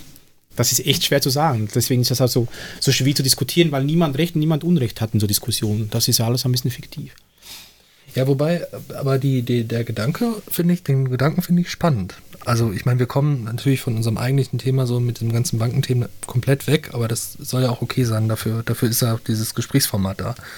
Aber was ich mir zum Beispiel auch denken könnte, wäre ähm, eine Überlegung dahingehend, wie man halt unser System, egal ob man das jetzt mit einem Grundeinkommen macht oder über, über andere Wege so umbauen kann, dass man ähm, die Bewertung von bestimmten Berufen so orientiert, dass tatsächlich der, der gesellschaftliche Wert, den der mhm. Beruf einbringt, ähm, ähm, eine Rolle spielt. Ja. Unabhängig davon, ähm, auf welch, welchen Mechanismus dann man da halt macht. Aber es ist ja, es ist ja so, dass ähm, man das ja wahrscheinlich auch relativ klar kalkulieren kann, wie viel, wie viel äh, ich sage jetzt mal, gesamtgesellschaftliche Rendite ein Euro bringt, den ich in Bildung investiere. Mhm. So, und dann kann man sich wenn man da nur zwei Schritte weitergeht, überlegen, okay, also wo fängt Bildung an? Meinetwegen im Kindergarten und dann äh, kann ich mir überlegen, wie werden Kinder momentan im Kindergarten erzogen, von wem?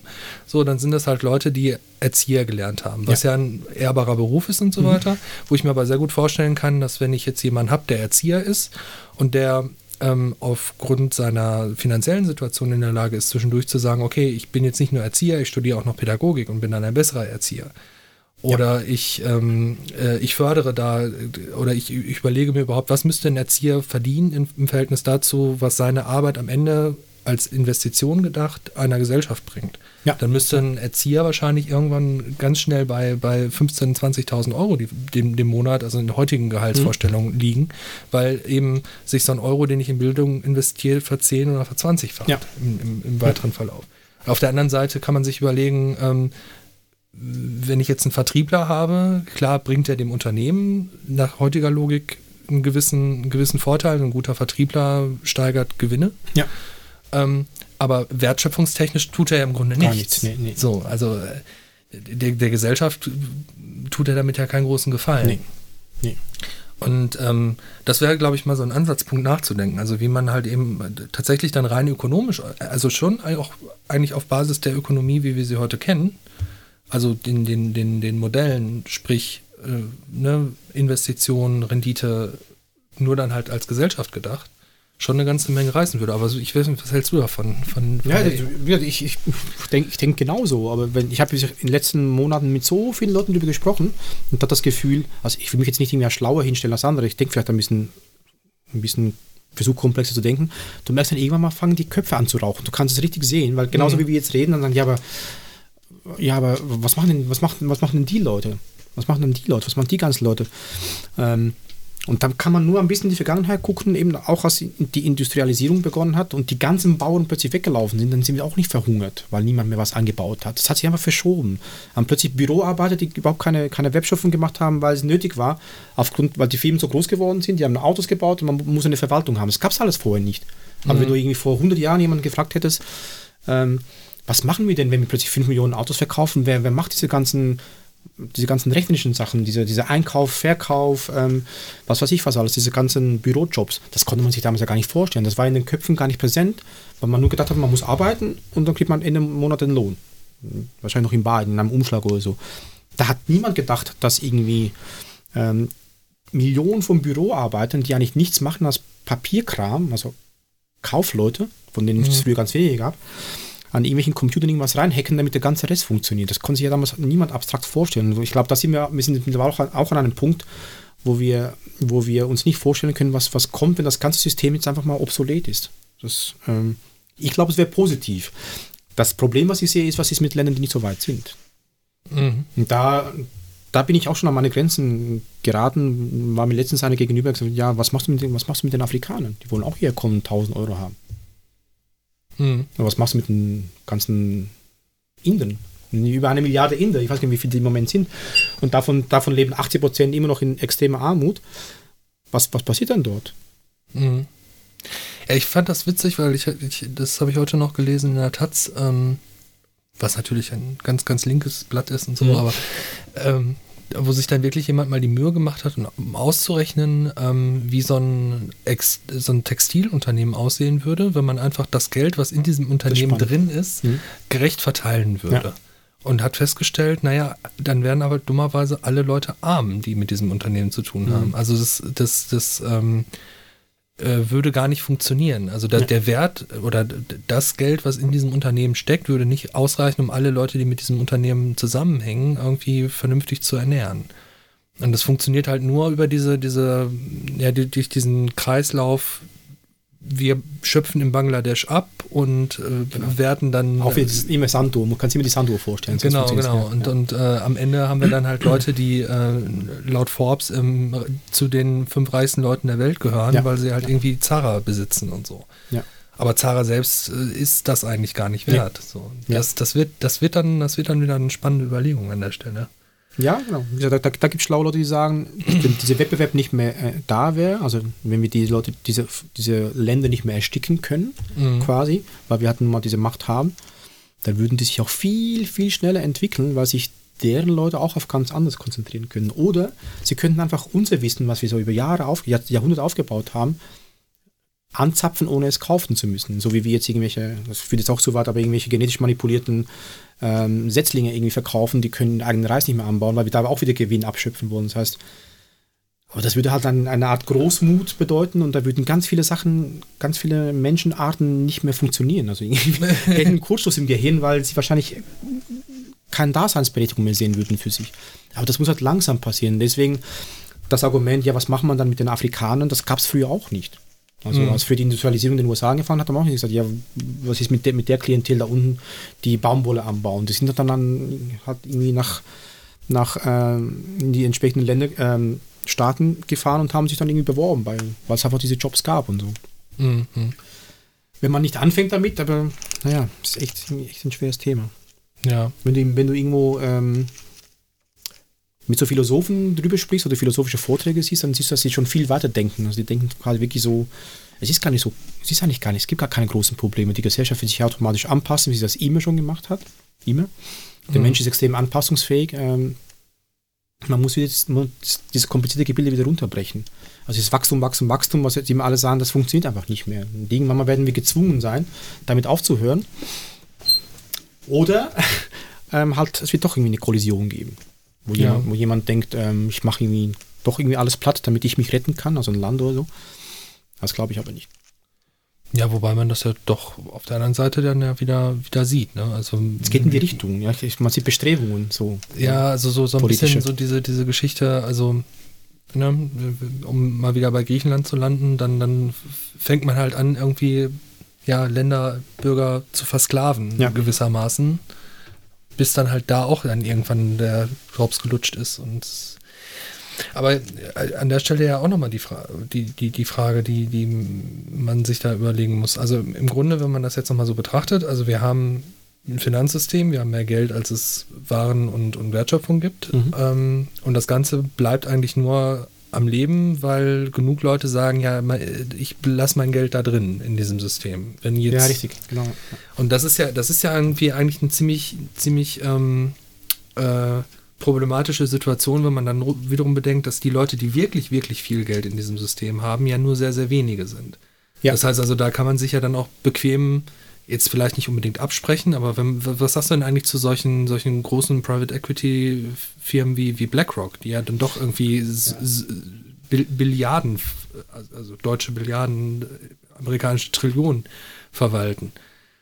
Das ähm, ist eigentlich, wenn man, wenn man so, wenn man äh, das äh, esoterisch oder irgendwie ähm, äh, religiös anschaut, dann ist das eigentlich der Satanskopf. Also das ist die totale Katastrophe, weil die, das ist, das, die sind fast schon allmächtig. Also die können, die könnten machen, sie machen das nicht, weil sie wollen ja nicht, sie wollen sich nicht selber den Kopf abhacken oder die, die, die, die Hände. Aber die Macht, die sie haben, sie haben schon relativ viel bewegt. Also während der Finanzkrise sind die ja noch reicher geworden, weil die mhm. einfach die, das Potenzial dazu haben. Aber wenn, wenn die wollen, können, können die ganzen Staaten völlig, völlig in den Bankrott treiben. Und zwar mittlerweile auf Knopfdruck. Will aber niemand, soll ja am Leben erhalten bleiben. Aber theoretisch, und da weiß man nicht, was im Hintergrund passiert. Also man, ähm, wenn du siehst, wer bei BlackRock ähm, da, da drin sitzt, was die auch schon für, für dreckige Sachen abgezogen haben, in den 80er Jahren teilweise noch, oder irgendwelche Affären in den USA, irgendwelche anderen Sachen, also Waffenschieberei und so weiter, sind, sind nicht alles saubere Leute, die da drin sitzen. Aber allein durch die, durch die schiere, durch die schiere, ähm, ähm, durch, durch, den schieren Betrag, der da drin steckt, können die eigentlich theoretisch können sie sogar die ganze deutsche Wirtschaft irgendwie in den, in den Boden treiben. Ja, das, das ist ganz einfach eigentlich, wenn sie es machen wollen würden. Aber da hängt, da ist wieder der Vorteil, dass die Globalisierung da ist und es nicht mehr so isoliert machbar ist. Aber sie können schon ziemlich viel Druck ähm, aufbauen, indem sie einfach anfangen, Sachen abzuverkaufen, was sie teilweise auch schon gemacht haben im kleinen Rahmen. Also so, so kleinere Tests gab es ja auch schon, wo man, wo sie irgendwelche Sachen abverkauft haben, wo man gemerkt hat, oh, da muss man irgendwie intervenieren, weil sonst ähm, treiben die uns in den Ruin. Mhm. Ist, also rein rechnerisch ist das eigentlich brandgefährlich. Es wäre auch brandgefährlich, wenn das jemandem in die Hände fällt, der damit nicht verantwortungsvoll umgeht, wie mit der Atombombe oder so. ja. Ja gut, ich meine, die, die, der Vergleich wurde ja schon oft gezogen, ne? so diese, diese nuklearen Bomben in, im Finanzmarkt und, und so weiter. Aber ähm, ich meine, ähm, mal so gesehen ist das aber irgendwie ja dann doch total pervers. Ne? Also wir mhm. haben dann sozusagen eine, eine, eine Firma, die ja jetzt auch nicht jetzt so, so weltbekannt ist. Das ist ja, also die Deutsche Bank kennt man ja irgendwie oder, oder was ja. weiß ich, JP Morgan oder so. Die sind ja im Vergleich zu so einem, zu so einem Laden ja relativ lächerlich ja, irgendwie. Also äh, eher umgekehrt, so BlackRock gehört die Deutsche Bank. Ja. So zum Teil oder zum großen Teil. Ähm, und ähm, wir haben ein System, was darauf aufbaut, dass irgendwie nicht, nicht zu viele Leute zucken Mhm. und ein, ein, ein, ein, ein kumuliertes Machtpotenzial, was auf diesem, auf dieser, ja im Grunde ja Selbstverarsche des Systems selbst basiert. Also eigentlich wissen alle, dass zu mehr Geld da ist, als, ja. als ja. jemals da rausgezogen werden kann. Also ich meine, eigentlich, ich, ich finde, das gehört eigentlich in jede in jede achte Klasse irgendwie mal so als, als, als Datum, was jeder einfach mal gehört haben sollte. Ja. Ähm, und trotzdem ist da, ist da halt diese, ist da halt diese, diese Machtakkumulation und mit der werden dann so, so Dinge gesteuert wie wir pressen jetzt mal Griechenland aus, wir pressen jetzt mal äh, Argentinien aus, ähm, wir halten jetzt mal die afrikanischen Länder klein, weil wir da einfach mal kein Geld reinstecken und dann nicht investieren, obwohl da ja Bodenschätze und sonst was sind. Ja, ja, genau. So genau, Afrika, ja. also Afrika wird immer so als ein, ne, aus europäischer Sicht immer so als ein Land wahrgenommen, aber ich meine so, wenn man jetzt mal runtergeht, Kongo. Kongo ja. ist ein reiches Land, verdammt nochmal. Total reich, ja. So, also im Vergleich zu, zu unserer ähm, Heide, wo irgendwie ein bisschen Kohle drunter schlummert, haben die ja richtig ernsthaft Bodenschätze. So. Und trotzdem geht es den Leuten, Leuten da dreckig, weil eben das Geld, was da verdient wird, was ja auch verdient wird, ja nie bei denen ankommt, ja, sondern richtig. irgendwie abgeschöpft und abge, abgesaugt wird ja. von unseren Wirtschaften. Was wäre aber, wenn, wenn jetzt, wenn jetzt ähm, so ein BlackRock, wenn es eine große Person gäbe, die, die quasi das Sagen hat und das ist ein guter Mensch? Theoretisch könnte so jemand die Welt, also ja, das ist auch wieder philosophisch, aber theoretisch könnte auch Facebook und Google die Welt verändern. Die, die können so viel Druck ausüben auf Staaten, auch auf, auf die USA, ähm, dass sie ganze Systeme eigentlich verändern können. Es gibt, es gibt ein paar Leute, die, die, die hoffen, dass Zuckerberg und Co., die haben ja auch gar kein, das, das, das sind ja keine gewinngetriebenen Typen mehr. Ich meine, was sollen die noch verdienen? Ganz ehrlich. Ähm, das sind jetzt auch keine, also so ein Zuckerberg ist meiner Meinung nach jetzt auch nicht jemand, ähm, der das für sein Ego macht. Also der, der findet es bestimmt cool, was er da geschaffen hat und ist bestimmt stolz. Aber das ist ja nicht jemand, der rumrennt und sagt, guck mich mal an, hier, so, so ein Trump-Typ oder so. Und das pure, ja. pure Gegenteil. Er relativ bescheiden im Vergleich zu dem, was er, zu dem, was er geschaffen hat, was ja monumental ist eigentlich, ist er eigentlich relativ bescheiden. Und da gibt es ähm, eben auch da so Philosophen, die sagen, was, was ist, wenn diese ganzen, diese, diese ganzen, diese ganze Generation Zuckerberg und Co. irgendwann mal sagen, wir können die ganze Welt steuern, können sie ja teilweise schon in gewissen Bereichen. Und, ähm, und daraus auch was machen. Also die Macht quasi nutzen, so wie früher irgendwelche Herrscher die Macht genutzt haben, um ähm, aggressiv gegen andere Völker vorzugehen. Und sagen, wir schalten, einfach, wir schalten euch einfach alles ab. Wir schalten es euch ab, außer wir, wir machen jetzt das und das und das wahr. Das heißt, was Positives zu schaffen, weil die haben eigentlich gar kein Interesse daran, was Negatives zu schaffen. Irgendwann mal werden sie die, das komplette Monopol haben, das ist ja wirklich nicht mehr so weit entfernt davon. Mhm. Ähm, also ich jetzt, das ist natürlich eine, eine Träumerei, eine Hoffnung. Was wäre, wenn die sagen, so, liebe, liebe Staaten, ich habe gar keine Macht mehr, ihr könnt, könnt Krieg führen, ihr könnt machen, was ihr wollt. Wenn wir euch aber die Systeme ausschalten, könnt ihr gar nichts mehr machen, weil alles nur noch digital, auf digitalen ähm, Strömen basiert, auf ähm, digital gesteuerten, was weiß ich was. Wir haben aber die Macht. Wir haben quasi wir schalten euch einfach das, das ganze Netz ab und habt ihr gar kein Wissen mehr. Hm. Deswegen sage ich, das umgekehrt ist aber natürlich, wenn jemand, ähm, wenn jemand versuchen würde, das glaube ich aber nicht, wenn jemand versuchen würde, diese Macht an sich zu reißen, so wie früher, früher hat man irgendwie dann die Macht an sich gerissen, indem man, was ich was erobert hat, das funktioniert nicht mehr, weil wenn die Leute nicht mehr in diesem System mitmachen, ist das ganze Ding auch obsolet. Hm. Das heißt, das Finanzsystem, also die Hoffnung ist, dass das Finanzsystem sich so aufgebläht hat, dass es sich selber obsolet gemacht hat ähm, weil es nicht mehr selber stärken kann, das, so dass man es gleich, gleich wieder irgendwie verschwinden lassen kann und dass diese, diese mächtigen Konzerne wie Facebook und so weiter durch die Milliarden an Leuten, die da mitmachen, so mächtig geworden sind, ähm, dass sie eine positive Wirkung haben können oder halt auch eine, eine, eine Machtausübung auf, auf Staatsführer oder so.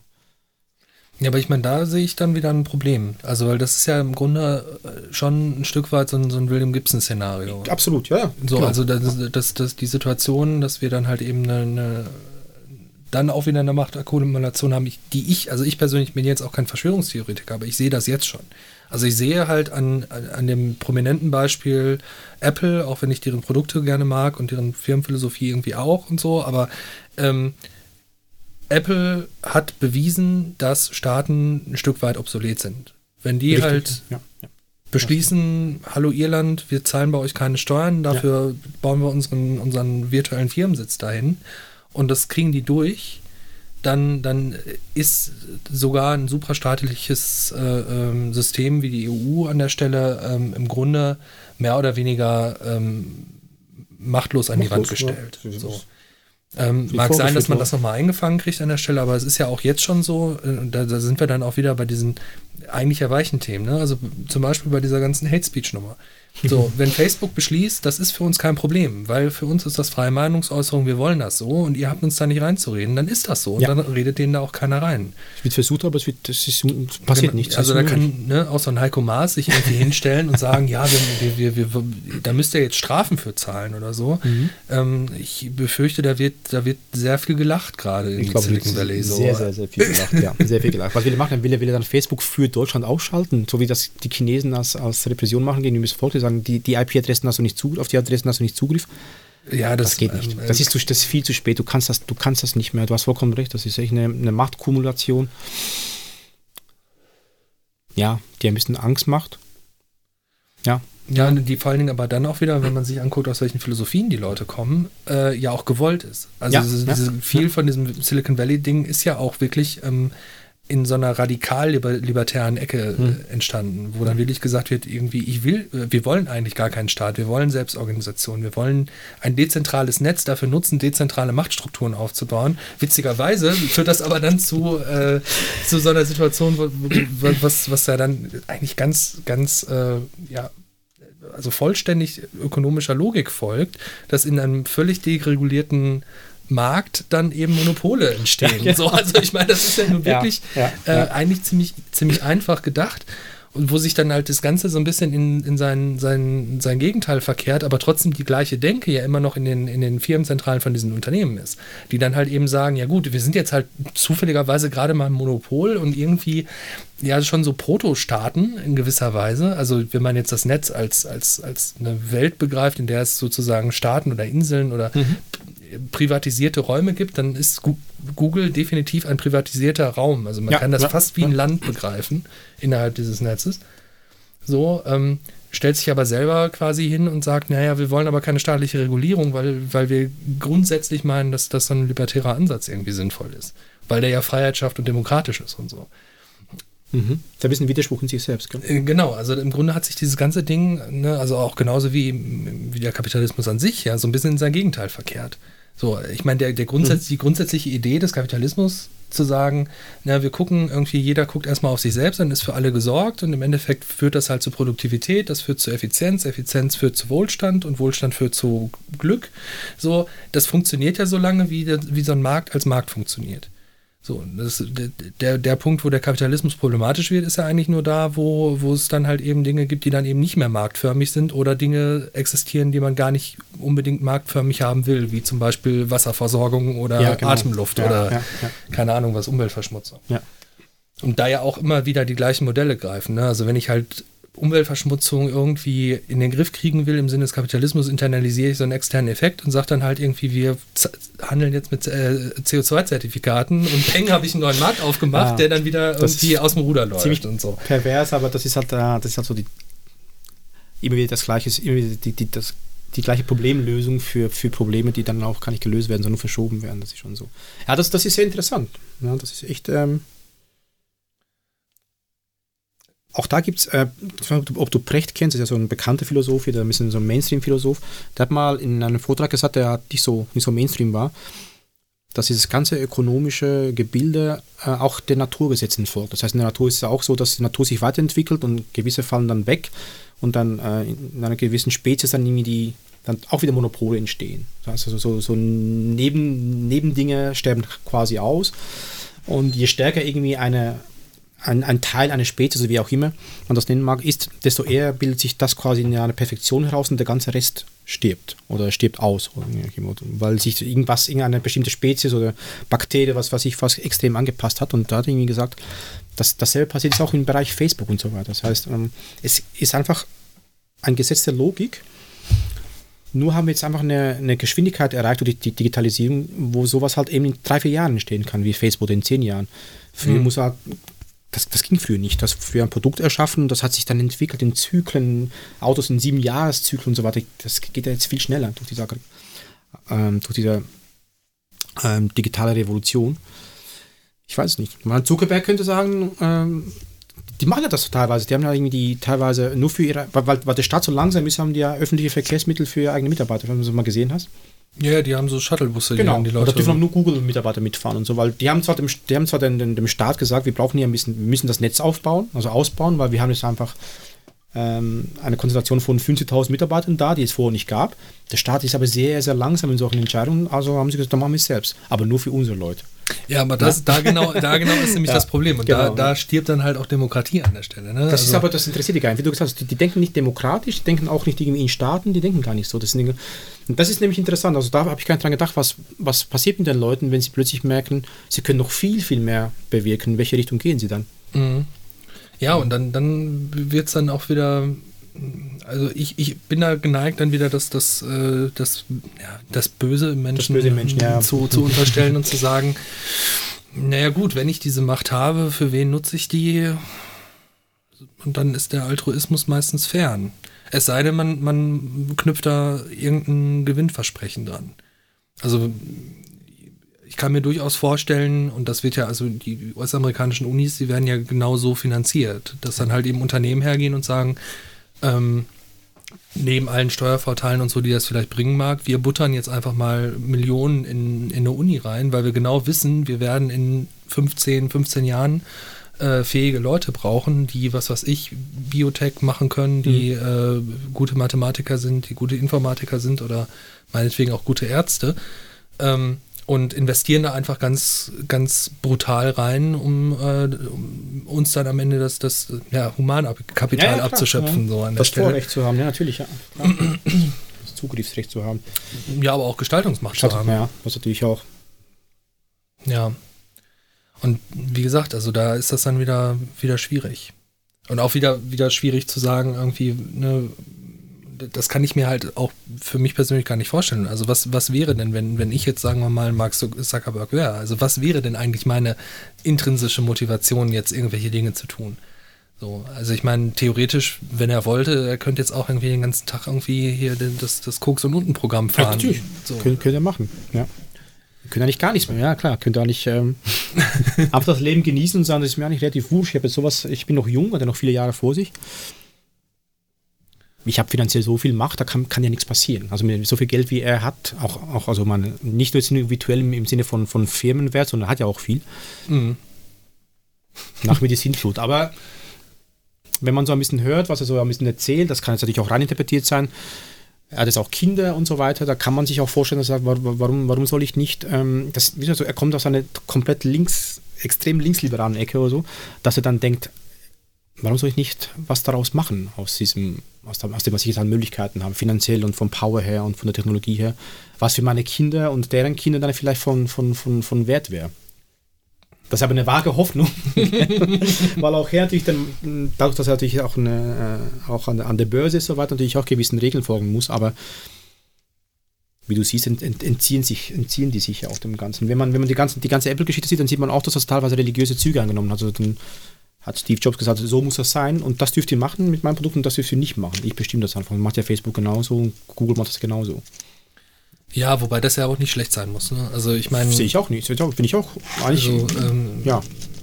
Ich meine, ne, so, auch so ein, so ein, so ein Uhrenhersteller wie Rolex sagt ja auch irgendwie, ne, wir haben einen gewissen Anspruch an unsere Fabrikate ja. und dann stellt man die halt her. So wie vielleicht auch irgendein Bäcker sagen wird, irgendwie, äh, ich mache meine Schrippen hier mit, mit äh, äh, Natursauerteig, ja. weil das halt einfach meine Philosophie ist und weil Brötchen halt so zu machen sind ja. und so. Also das, das kann man Leuten nicht vorwerfen. Also ich, problematisch finde ich es dann halt immer irgendwie in dem Moment, wo man, wo dann so Entscheidungen getroffen werden, also wo ähm, öffentlicher Raum, in dem im Grunde sozusagen ja Regeln in, äh, gesellschaftlich ausgehandelt werden, privatisiert wird. Also was ich mal ganz interessant fand, war so diese Überlegung, ähm, was ist denn eigentlich in London die City? So, es gibt in der, ja. in der City of London gibt's, gibt's eigentlich fast keinen Flecken mehr, der nicht irgendwem gehört. Das ist richtig, ja. Also mhm. bis hin zu Seitenstraßen, Straßen und ja. so weiter. So, was dann aber auch bedeutet, die Regeln, die da gelten, sind gar nicht mehr die Regeln der Leute, die ähm, dort leben, also in dieser Stadt London, sondern es sind die Regeln von den Leuten, denen der Grund und Boden mhm. gehört. Sprich, das, ja. klar darf man in England demonstrieren, im öffentlichen Im Raum. Öffentlichen, ja. Was passiert nur, wenn es den öffentlichen Raum nicht mehr gibt? Ja. Das ist wie für die Vögte, die halt irgendwie den, die Ländereien gehört haben und die haben dann quasi, wenn, wenn sich irgendwelche Bauern da erlaubt haben zu protestieren, da wurden sie halt irgendwie einfach abgeschlachtet, weil das quasi ihr Raum war und ich, ja, das, das ist auch ein, auch ein interessanter Gedanke. Ja, und ich glaube, ich glaube, dass äh, diese Tendenz dann ja auch wieder zu sehen ist irgendwie bei dieser ganzen Austeritätsgeschichte. Also, dass dann ganz viele Dinge, die früher öffentlich waren, jetzt zwangsprivatisiert werden zum Beispiel. Ne? Also, wo dann... Zwangsprivatisiert, ja, richtig, genau, ja, das stimmt. Ich, so weit habe ich gar nicht gedacht, aber das stimmt. Das, die, die, Tendenz ist die, ist, die, ist die gleiche, das ist richtig. Ja. Und deswegen habe ich gerade so ein bisschen vielleicht die pessimistischere Sicht. Also, dass ich gar nicht sage, dass sich diese ganze Sache obsoletieren wird. Ähm, Vielleicht mal irgendwann, aber im Moment sieht es eher so aus, dass es ja noch doch deutlich, deutliche Mengen an öffentlichem Raum gibt. Und das wahrscheinlich erstmal alles gefressen werden muss, bevor, ja, das, bevor das dann. Da ähm, habe ich gar nicht gedacht, aber das, das ist nicht mal so Kollaps abwegig kommt. leider. Ja, das, dass man erstmal alles, wirklich alles abschöpft, was irgendwie noch möglich ist, bis zum letzten. Ja, das kann natürlich schon sein. Weil, ja, weil der Mensch leider gierig ist und, äh, und das Böse halt doch immer da ist. Ja, das ist schon richtig. So gierig wie die Spinne hier. Die gerade sich von der Decke Ach, ah, meine Güte, habe ich gar nicht gesehen. Ja. Schön, ganz schöner Brummer. Ja. Aber um nicht ganz so depressiv zu werden, würde ich fast sagen, wir schließen für heute. Ja, da kann man nämlich noch stundenlang in die Details gehen. Und schlussendlich ist das, ist das doch alles irgendwie ein bisschen philosophisch, weil so richtig weiß niemand, wohin das geht, tatsächlich. Ja gut, aber wenn wir die ganze Zeit über Fantasiegebilde sprechen, dann ist Philosophie auch ganz schnell da. Ja, das ist, ist, ist, auch, ist auch schön. Das ist auch ein, ähm, eine Art von Luxus, dass man das machen kann.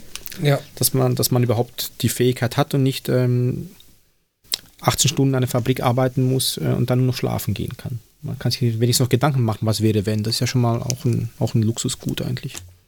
Ja. Super, gut. Wie lange ist es geworden jetzt? Ähm, wir sind jetzt bei 142 Minuten. Ah, oh, okay.